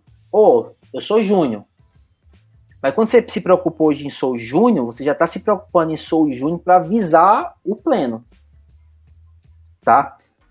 Então assim, o cara entra como júnior, ah, cara, não fiz isso não, porque eu também não sei, tá? Eu não conheço isso. Aí você passa uma atividade pro cara. Ei, não, não fiz porque eu também não sei. Cara, na minha época, cara, não tinha isso. eu- não fiz porque eu não sabia, mas eu, eu entregava alguma coisa, eu buscava alguma coisa. Entendeu? Mesmo que fosse errado. Né? Hoje, eh, não, não fiz porque eu sou júnior, que eu não sei, eu não vi isso ainda. Eu passei vários exemplos que eu passava atividade pra galera em- em- nas últimas empresas que eu passei. E aí, cara, como é que tá? Não, cara, eu não fiz porque eu, eu não, eu não, nunca vi isso. Ué, você nunca viu isso, mas vai ver agora, jovem. Então manda bala. O Google tá ali pra isso, porra. Abre aí e Porra. pesquisa, caralho. Porra, até hoje, até hoje eu vou no, no Google perguntar como é que se escreve recessão. Como é que sai essa porra? Eu lá, vou lá. Cara, velho, então assim, é, eu acho que hoje o Júnior é, entra com a desculpa de, ó, eu não vi isso ainda, mas é para galgar o pleno. E o pleno agoniado para ser sênior. né? Então a diferença que eu faço hoje desse, desse, desse- dessas etapas é isso que eu te falei. Eu não penso, eu não penso nada diferente disso, né? Eu- o cara se ausenta por ser júnior, o cara é pleno, mas já com o olho desse tamanho para ser sênior, e o cara é sênior e já com o olho desse tamanho para ser arquiteto, né? Eu acho que dá César o que é de César, esse ditado é antigo, mas vale. Cara, são etapas, né? Você não conhece nada, mas você vai lá, vai procurar errar, vai procurar pesquisar, entendeu? E se errar não é feio, o arquiteto erra, o júnior também erra, né? Mas o, o, o júnior se ausentar, porque eu vejo muito isso, de iniciar alguma coisa porque é júnior, isso já mostra que nossa nossa é, é, nossa escala aí de júnior, pleno e sênior tá ficando cada vez, no- na minha visão, na minha concepção, cada vez mais aquém, tá? Eu, eu vejo isso. É, Eu concordo com você Ian, nessa parte aí. E até tem um. Tem um que uma, acrescentar uma parada aí falando sobre esse negócio de pleno, júnior, sênior aí. Que é na minha visão, né? Não sei se você concorda também. Mas o júnior, ele é aquele cara que ele, ele, ele tem que saber fazer o dele e ele tá buscando aprender mais. O como deveria ser, né? O pleno, ele é o cara que ele sabe o que ele tem que fazer e ele, ele consegue entender a responsabilidade de todos que estão sentados na equipe dele, digamos, daquele projeto. E o cara que é sênior, eu acredito que ele é aquele cara que ele sabe o que ele tem que fazer, ele sabe ensinar os outros muito bem, e ele também tem noção do que vai impactar se ele fizer alguma coisa aqui, ou no que o outro projeto que outra equipe está fazendo vai impactar o dele. O cara tem uma visão muito mais ampla. Na minha visão, acho que é meio que isso que separa o Júnior, Pleno e Sênior, sabe? Como deveria Sim. ser, eu acredito. Não, não Sim. não sei se estou certo, é a minha visão. É, mas assim, eu, eu, vou, eu vou acrescentar um ponto que eu, eu, eu ouço muita galera falar, galera, os caras que são CEO, os caras palestra, fala bonito pra cacete. Eu tô aprendendo ainda, eu queria falar igual esses caras. Mas assim, é... tem uma coisa chamada orgânico, né? Que é assim, ó. Tudo que você falou, eu concordo. Mas naturalmente, quando você vai crescendo na sua carreira, muita coisa vem de forma orgânica. Quando você tem experiência mais que os outros, algumas coisas você tem que puxar responsabilidade por você, para você, não é? É, é? Obviamente, se você tem, ah, eu, eu, eu programo Java há 10 anos, né? Vai ter um deploy à noite. Putz, eu, eu me sinto confortável, ao deploy de uma aplicação Java com Spring Boot. Porra, eu conheço essa porra faz, 8 anos que minha vida é, é não beijar na boca e só programar Spring Boot. Então, porra, mais natural do que eu falar, falar pra galera, pessoal, eu acompanho vocês hoje. Então, assim, alguns comportamentos orgânicos eu acho que poderia ser mais natural da galera, assim, ser mais presente, né? Orgânico e natural. É, eu acho que, é, é, é, independentemente dessa divisão, eu acho que quando você vai sentindo que você está ganhando conhecimento e confiança, e se sentindo assim em estágios mais à frente, eu acho que você precisa também puxar essa responsabilidade para você independentemente de bandeira que te deram. Tá? Eu acho que boa, é, boa. É, não, não, não espera uma bandeira. Se prender, não se prender a um título, né? A um cargo, né? Não, porque assim, ó, eu vou dar um exemplo, não vou falar o nome. Eu participei, eu, eu, eu participei de uma experiência é, que tem tudo a ver com, com o que a gente está falando. Deixa eu ver o que, é que eu posso falar para não ser chato com, com as pessoas com a empresa. É que assim, ó, é, tinha uma pessoa muito boa, assim, o cara era Putz, o cara tinha acabado de sair de pleno, os caras é, queriam já promover ele para sênior, porque ele já tinha trabalhado com algumas coisas Android, já tinha um mindset bacana em mobile, e surgiu uma vaga para sênior. Né? Os caras, porra, vamos botar esse cara para sênior back-end. Não é assim. Não, não, não é assim. Primeiro, por que não é assim? era muito forçado a transição. Né? Eu vou fazer isso, isso, isso para eu virar o sênior, para ganhar minha promoção. Né? Eu não via nenhuma atitude de sênior.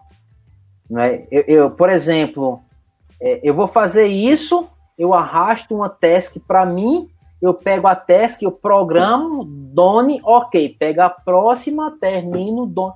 Cara, até para um pleno, pleno e sênior, né? É, tem que ser uma coisa orgânica, né? Não tem, não tem que ser só apenas aquele cara que, que entrega algo, né? Né? Tem que ser uma pessoa que tem um mindset um pouco diferenciado e traz a responsabilidade para ele, sem ninguém dar a bandeira dele de sênior, né? Então eu acho esse que aí é muito, né? Antes de, de finalizar esse, essa, essa tua analogia que você fez aí, sem citar nomes, eu acho que essa parada do cara se colocar presente em alguma situação, dele puxar a responsa, né? Por, seja por conhecimento dele próprio, seja por ele sentir que, pô, eu que deu o exemplo do Java ali, pô, eu, eu mexo com isso há bastante tempo, cara. Pode ser que eu tenha alguma coisa a agregar com aquele pessoal, eu vou lá dar uma mão. Tanto do cargo acima quanto do cara que, que tá ali no, no pleno, ou, né, às vezes nem tá pleiteando a, a, subir de cargo, mas talvez essa atitude do cara traga uma confiança, tanto para a equipe dele quanto para quem tá abaixo dele, que ele nem imagina. E aí Sim. é esse tipo de exemplo que traz essa galera que, que às vezes é o, é o clique que tá faltando pro cara falar, pô, eu gostei dessa atitude, cara. Eu gostei do que esse cara fez. Pô, esse cara, eu senti uma confiança em ter ele junto. Mesmo que o cara não tenha falado nada, não tenha ajudado em nada. Mas, pô, o cara tá ali. Se der alguma coisa, eu sei que ele vai poder ajudar, vai poder dar uma mão, vai poder tirar uma dúvida. E às vezes é esse clique do cara de cima que falta para poder fomentar a galera de baixo a também ser daquele jeito. E aí vira um, um processo vicioso, né? Sim, 100%. E, e tem um lance bem interessante que acaba sendo orgânico isso, né? E, e mais, olha só é, eu acho que em algumas empresas isso vai variar também, tá? Pleno, sênior e júnior vai variar. Tem vezes que a regra é mais alta. É, eu não posso ser considerado arquiteto sênior diante de um arquiteto hoje que é sênior que escreve livro e fala inglês. Eu não falo inglês. E nunca escrevi um livro. Entendeu? Por mais que eu tenha um cargo, um cargo de arquiteto sênior. Então isso pode variar é, diante das comparações também, tá? Por isso que eu não, não me apego muito a essa questão dessa divisão. Eu acho que tem que ser natural, orgânico, a gente tem que puxar a responsabilidade para a gente. E para encerrar esse, esse contexto, é, é, um exemplo bem, bem prático. A gente estava querendo, uma vez, colocar uma arquitetura que está na boca da, das pessoas hoje em dia aí, de muita gente, né? Que muita hype, empresas e tal. Arquitetura hexagonal, junto com microservice. Primeiro que essa porra ninguém. Desculpa, assim, poucos fazem essa porra direito. Né? Poucos fazem essa porra direito, né? Às vezes, assim, é o hyper para usa aquilo ali não sabe para quê, né? Eu peguei um cara que tava começando, não era nem júnior. Foi quem mais entendeu o porquê de usar uma arquitetura hexagonal. Foi quem mais entendeu se a gente vai usar é, mediadores, é, quais padrões que a gente vai colocar ali para poder trabalhar uma arquitetura hexagonal. Eu tenho, eu tenho sênios arquitetos, líderes plenos que vão virar sênior que não sabia por que estava fazendo aquilo. E quem mais me apoiou e quem mais me ajudou a fazer o básico de uma arquitetura hexagonal foi um cara que é junto. Então, é, é eu acho que para mim isso carimbou essa questão de pleno sênior, arquiteto, líder técnico, sabe? É, é, menos bandeira e mais atitude, galera. Entendeu? Acho que é isso. Boa. E, cara, agora é, vamos encaminhar aí para a etapa final. Sei que tá chegando também já na, no teu momento atual, né? As mudanças aí vão acabar agora. É, conta aí, cê, é, a gente parou que você tinha. É, você foi para São Paulo de novo. São Paulo, você trabalhou, você trabalhou comigo lá em São Paulo aquele tempo. Dali você foi para onde? Você ficou pouquíssimo tempo em São Paulo, né? Acho, acho, que você até se perdeu aí no trajeto do mapa, né? Porra. então, é, você tinha ido esse... para Joinville e daí isso, eu, São eu, Paulo, é, já, eu já, isso, já, já existia esse namoro aí com a Sensília e é uma empresa que eu respeito muito, tá? É, então eu fui, trabalhei na Sensília, trabalhei em um, em um cliente lá em Alphaville junto com o Cauã, tá? Era assim, era bem diferente a proposta Sensília, né? Os produtos Sensília e com e o meu dia a dia nesse cliente, mas assim eu tive a oportunidade de aproveitar do que a Sensília teve tem de melhor. Tem alguns nomes muito bons, hype, assim, e, e são cara hype, mas que os caras fazem acontecer, tá?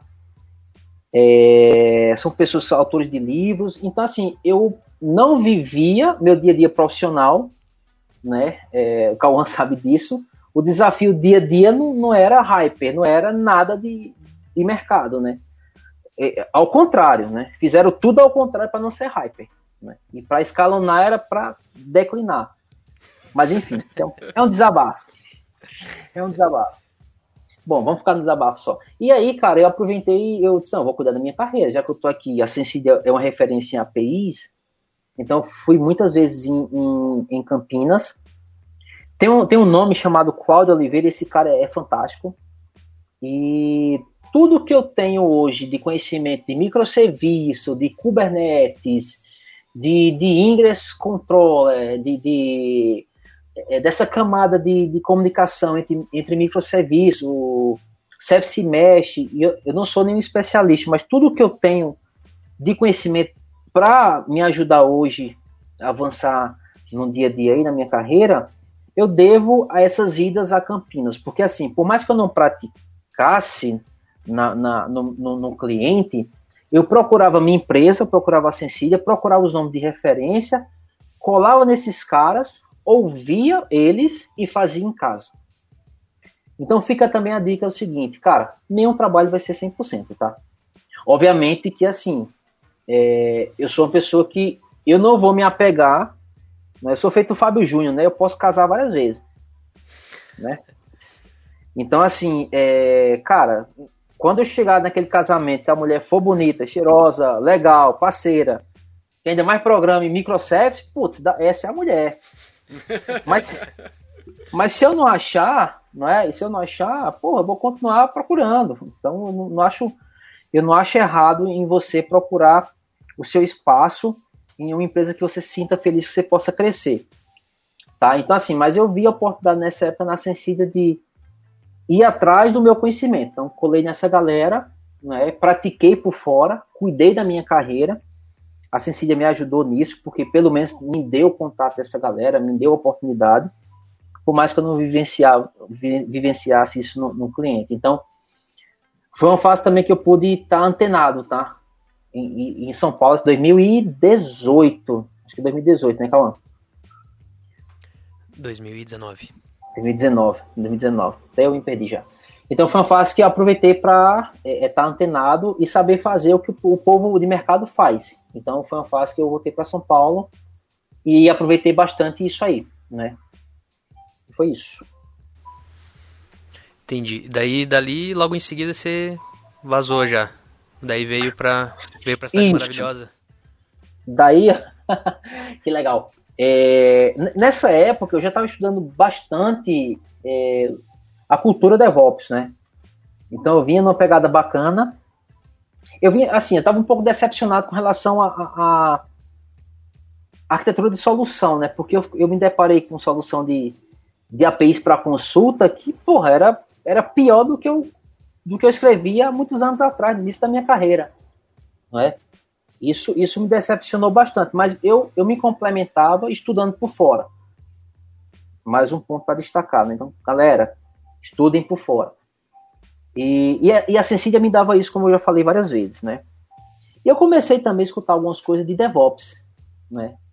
E comecei atrás, estava fazendo uma, uma, especialização, tinha um módulo de, de, DevOps que eu me interessei bastante. Eu disse, putz, tá aí, cara, eu quero ser isso aí, eu quero ser DevOps. E aí o Luciano, Luciano Gomes, Luciano Silva Gomes, é, me convidou para voltar para Curitiba, então tá eu de novo, ó, Curitiba de volta.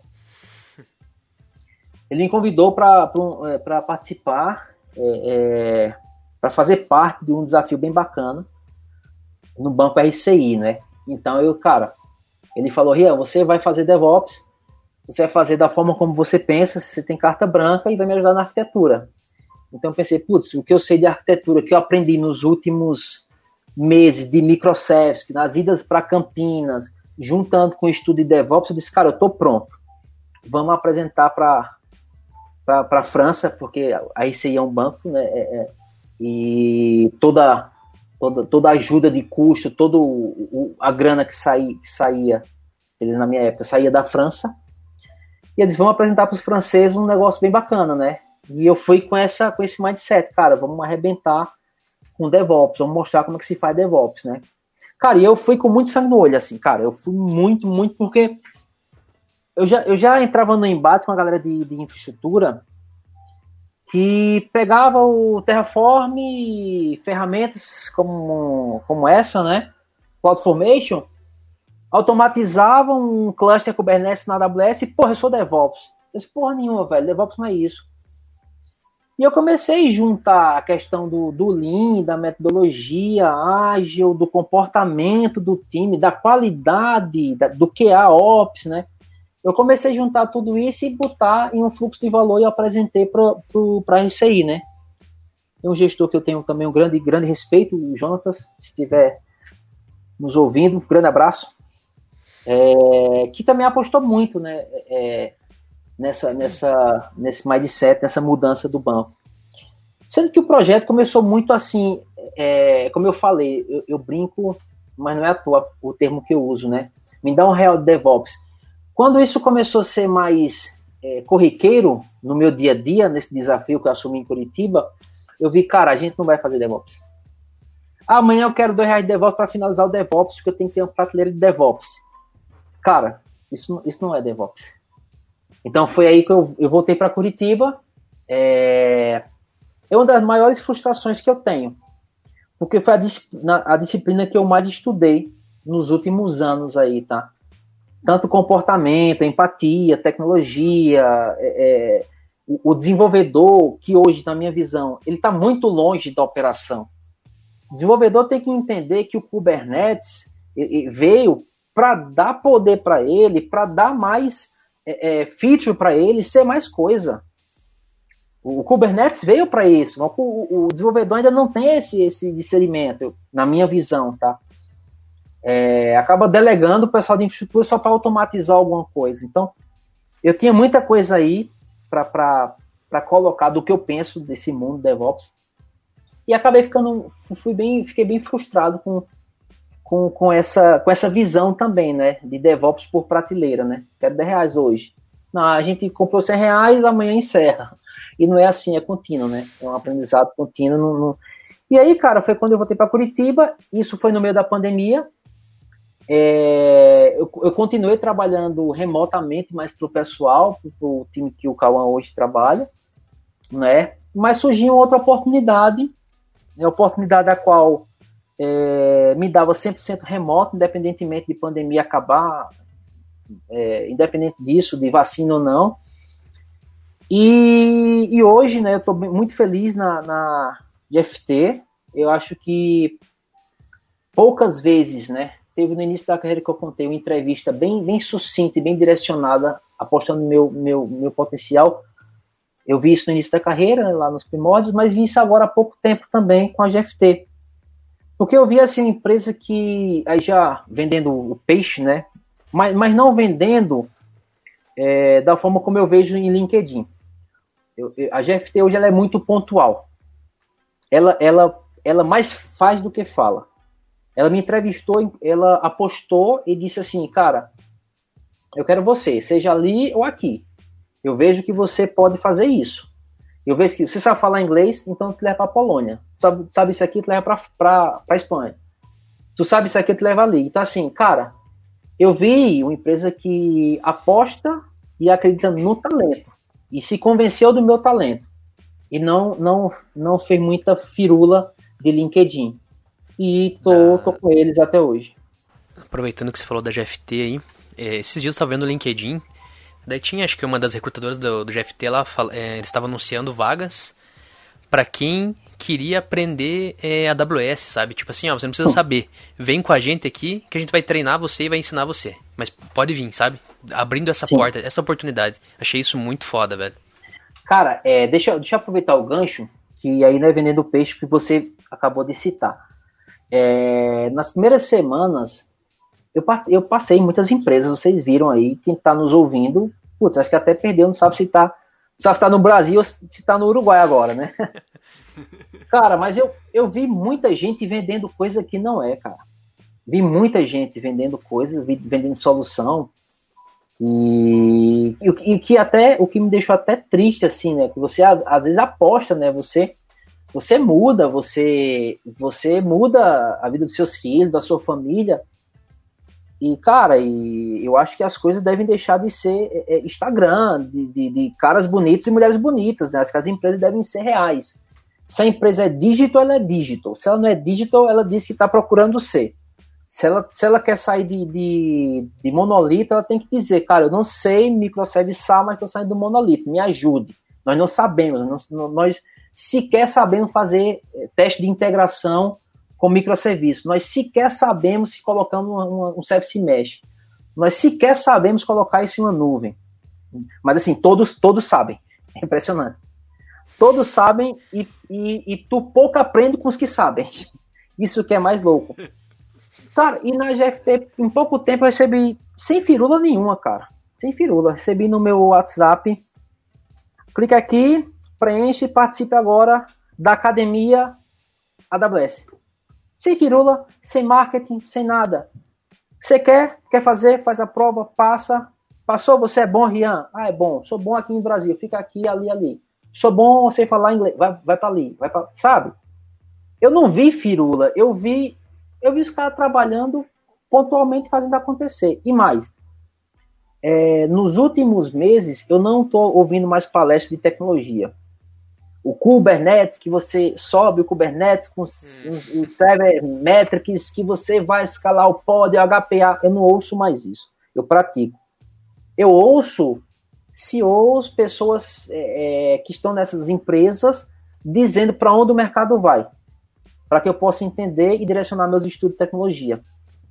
Então, eu comecei a me apaixonar mais pela GFT quando eu comecei a ouvir essas pessoas essas pessoas que dão palestras de falando de, de do ramo financeiro, do Pix, não é?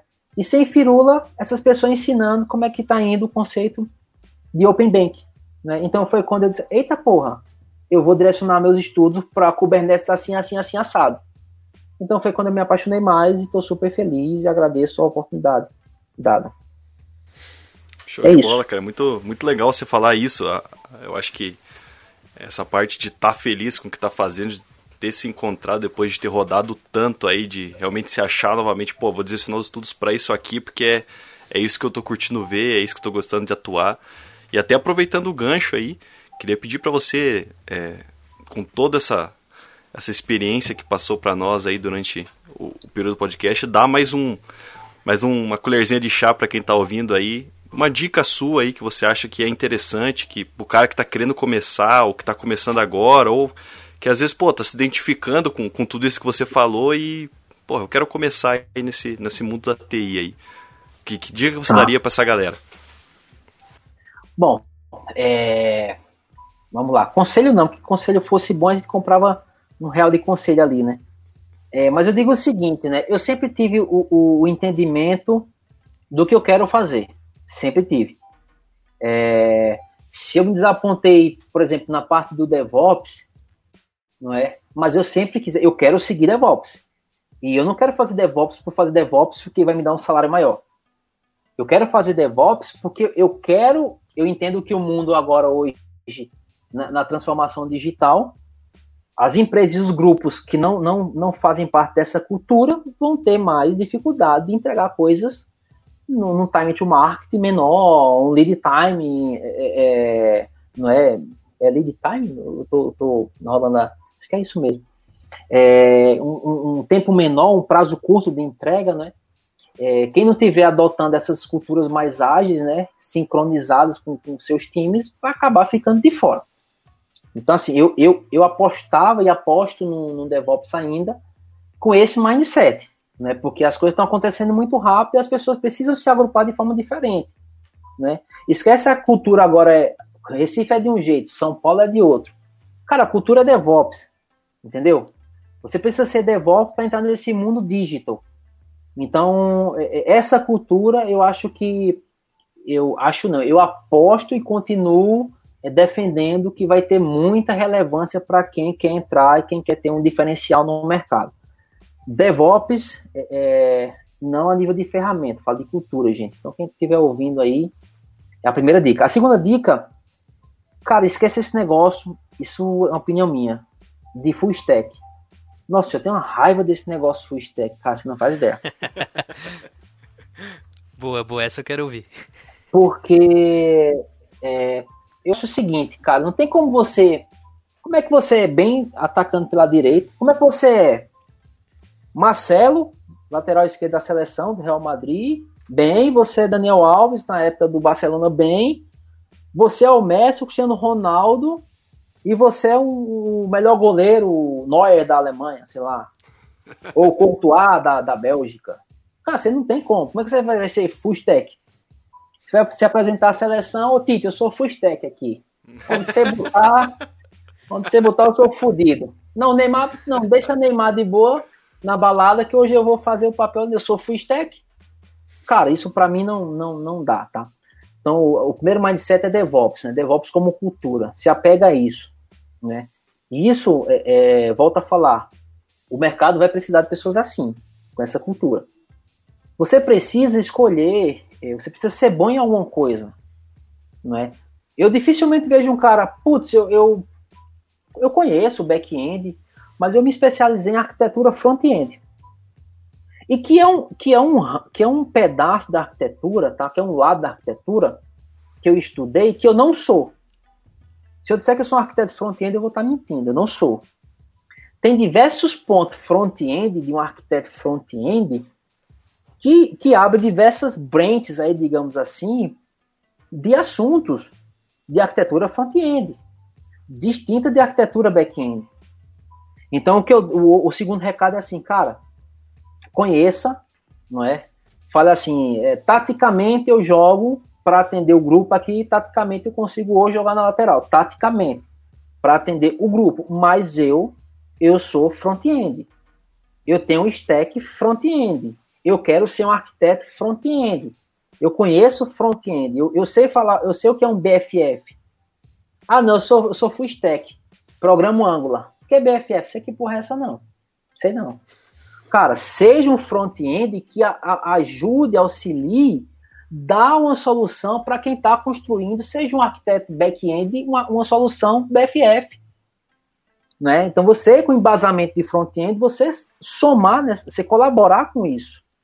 Né? Se você é um arquiteto, ah, eu, eu, eu sou bom em back-end, cara, que você se torne especialista, que você procure arquiteturas é, é de back-end que você consiga agregar.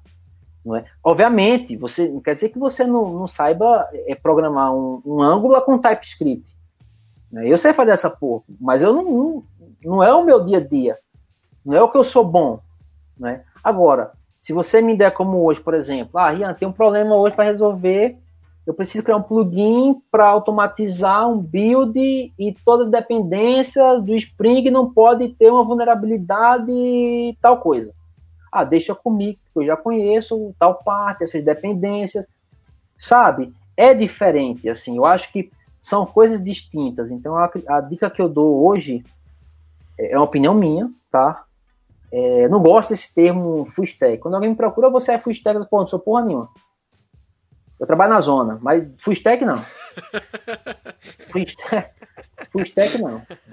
Eu conheço, eu se me der alguma coisa, não vou me perder, eu faço com TypeScript, service, TypeScript, mas cara, eu eu eu doei minha vida e me separei duas vezes e me mudei com os trapos debaixo das costas atrás de uma especialidade. Eu sou isso aqui, tá? Então acho que é, eu acho que é isso que, que direciona a nossa carreira. E foi com isso que eu tive a felicidade nos últimos. Estou muito feliz onde eu estou mas nos últimos dias aí ser contactado por algumas grandes, né? É, como a Amazon, como, como a iFood. Então eu acho que você precisa construir também o, o, o a tua bagagem, né? E essa bagagem está visível para as pessoas. E não adianta que o Rian é full stack, ele não é porra nenhuma full stack.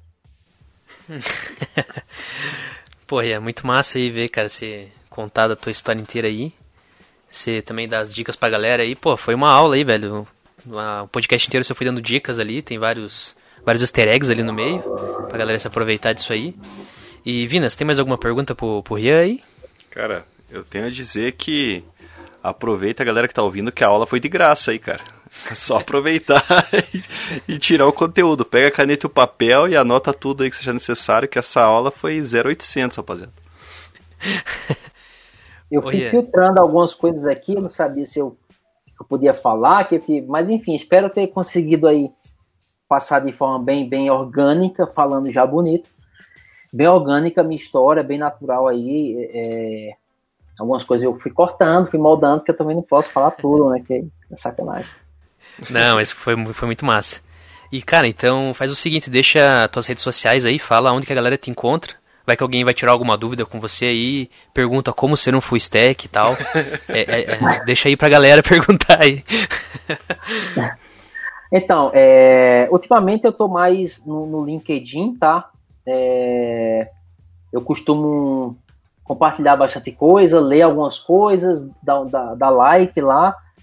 Logo, logo eu estou escrevendo, estou terminando de escrever um, um artigo para PUC também, que envolve na prática uma solução que a gente ouve muito, né? Event Driven, é, microservice. Pô, mas como é que se implementa essa porra? Como é que eu venho, codifico? Como é que essa porra vai entrar nas nossas entranhas? Eu acho assim, não tem mais crude, galera. Assim, não, acabou o crude. O mundo é dígito, é muito rápido. Não tem mais espaço para crude, Angular, é, Spring Boot. Não tem. Acho que as soluções hoje em dia são muito rápidas, são, são, são bem digitais, né? Sempre impulsionando é, é, a velocidade dos produtos que estão no, no mercado. Então, estou procurando entregar nesse, nesse trabalho é, para a PUC um conteúdo prático, né? Assim, cara, do, da mesma forma e naturalidade que eu, que, eu, que eu monto um CRUD, como é que eu implemento essa porra que todo mundo fala de microservice, que não pode ter dependência de domínio, essas coisas todas? Como é que eu faço isso? Então, é, logo, logo no meu, no meu, meu GitHub, Rian Machado, vocês procuram lá, tá? Tem, vai ter exemplos, vai estar tá falando sobre isso aí e vai ajudar bastante a galera que está procurando esse, esse mindset. E acompanhar o LinkedIn, que eu estou sempre compartilhando com a galera, acompanhando uma turma de peso aí. Acho que é isso. E Facebook, Mas... essas coisas, Instagram não, não tem, não tem essa parada não. no, no LinkedIn é Ria Machado também. GitHub, LinkedIn. Ria Machado. Ria Machado, exatamente. Mas, pô, em breve então vai ter um projetinho massa pra galera dar uma estudada lá, entender como é que funciona, né? Vai, eu massa, espero velho. ter oportunidade, espaço aí pra gente trazer aqui, fazer um debugando. É, é, e vamos deixar de falar dessas palavras bonitas, vamos, vamos debugar essas palavras bonitas. Não é? Vamos trazer uma galera que conhece aí, vamos ouvir a crítica, vamos, mas vamos deixar isso mais, é, é mais popular né, para o desenvolvedor. Tá muito tá muito só palavras bonitas, tá muito Instagram com galera bonita, né? Eu acho que precisa ser mais popular. É isso minha, essa é minha proposta. Massa, certeza que vai ter aí, cara. Você deixou muita, muita coisa aí pra gente tocar no assunto de novo aí, vários assuntos, DevOps, esse projeto está tocando aí. Com certeza a gente vai, vai, vai voltar a conversar aí, velho. E, da hora. E, ô Vina, é, onde que a galera vai te encontrar? Vai te encontrar no LinkedIn ou não? Cara, no LinkedIn ainda não vou me encontrar, né? Acho que eu vou deixar o LinkedIn para quando lançar esse artigo aí poder dar uma papirada melhor para dar mais pano para manga para um próximo debugando aí. É, mas se quiser me encontrar, conversar comigo, tirar alguma dúvida ou até mesmo fazer alguma crítica aí pra gente, é Cabogro, aonde você procurar você vai me encontrar, seja no Facebook, Instagram, menos no LinkedIn. então, Cabogro, em qualquer rede social que você procurar, você vai me achar lá. Valeu. Esse LinkedIn acho que nunca vai sair, velho. Eu já desisti, velho. Não, sai, sai. Acredito. não pode desistir, não. Bom, e para quem quiser me encontrar aí, é Cauã Henrique no LinkedIn e Cauã Oliveira com dois As no Instagram, tamo lá. E assim, é, só reforçando aqui, cara, eu acho que esse, esse, esse episódio de hoje, ele deixou mais evidente ainda que, eu, eu volto a falar nesse assunto, cara, é uma das propostas aqui que a gente tá trazendo no Debugando, que é a oportunidade de quem tá ouvindo aí aprender com, com o erro dos outros, que é a melhor coisa que tem, velho. O Rian aqui deu muita dica, muita coisa que ele passou na pele lá e ele entregou aqui de mão beijada pra galera. Isso é. Cara, é muito, é muito, é muito massa ouvir isso aí. Então, acho que a gente tem que se aproveitar disso aí e, cara, o, é, tipo, aproveitar essa oportunidade que foi dada aí e escutar isso aí e aprender, sabe? Não deixar para sentir na pele para depois errar de novo e daí, putz, eu realmente devia ter feito isso. Acho que essa é uma, uma oportunidade que a gente tá dando aí. Cara, muito obrigado aí pelo teu, teu tempo, né, que você teve para conversar com nós aí. E, cara, só tenho que agradecer aí, foi uma aula mesmo, eu tô... Fiquei, fiquei de cara aqui, eu não, não conhecia metade do que eu achava que eu conhecia. E com certeza tem muita coisa pra gente falar ainda aí. Ah, bacana, eu agradeço a oportunidade. Não deu para falar tudo, tem... Eu acho até que... Acho que não esqueci de diversos nomes aí importantes. É, mas fica a dica assim, escolha, né? Escolha também. Lembre do, do ponto que eu, falei, que eu falei da, da, empatia e de um grupo com conhecimento, né? Não adianta só ter um grupo com conhecimento, não ter empatia, né? Isso é muito importante hoje, tá? Isso tem a ver com DevOps também, muito com DevOps. Eu tive muita sorte disso na minha vida, né? Eu tenho, trabalhei com pessoas que hoje estão na Microsoft, não sei aonde, e são pessoas muito, muito, muito simples, com empatia 100% por isso que eu estou aqui. Então, agradeço a oportunidade e quando precisar é só chamar. Tá? Eu filtrei algumas coisas, mas eu vou perdendo, vou pegando o jeito da coisa aqui, depois eu largo mais coisa aí e aí vai ser mais da hora.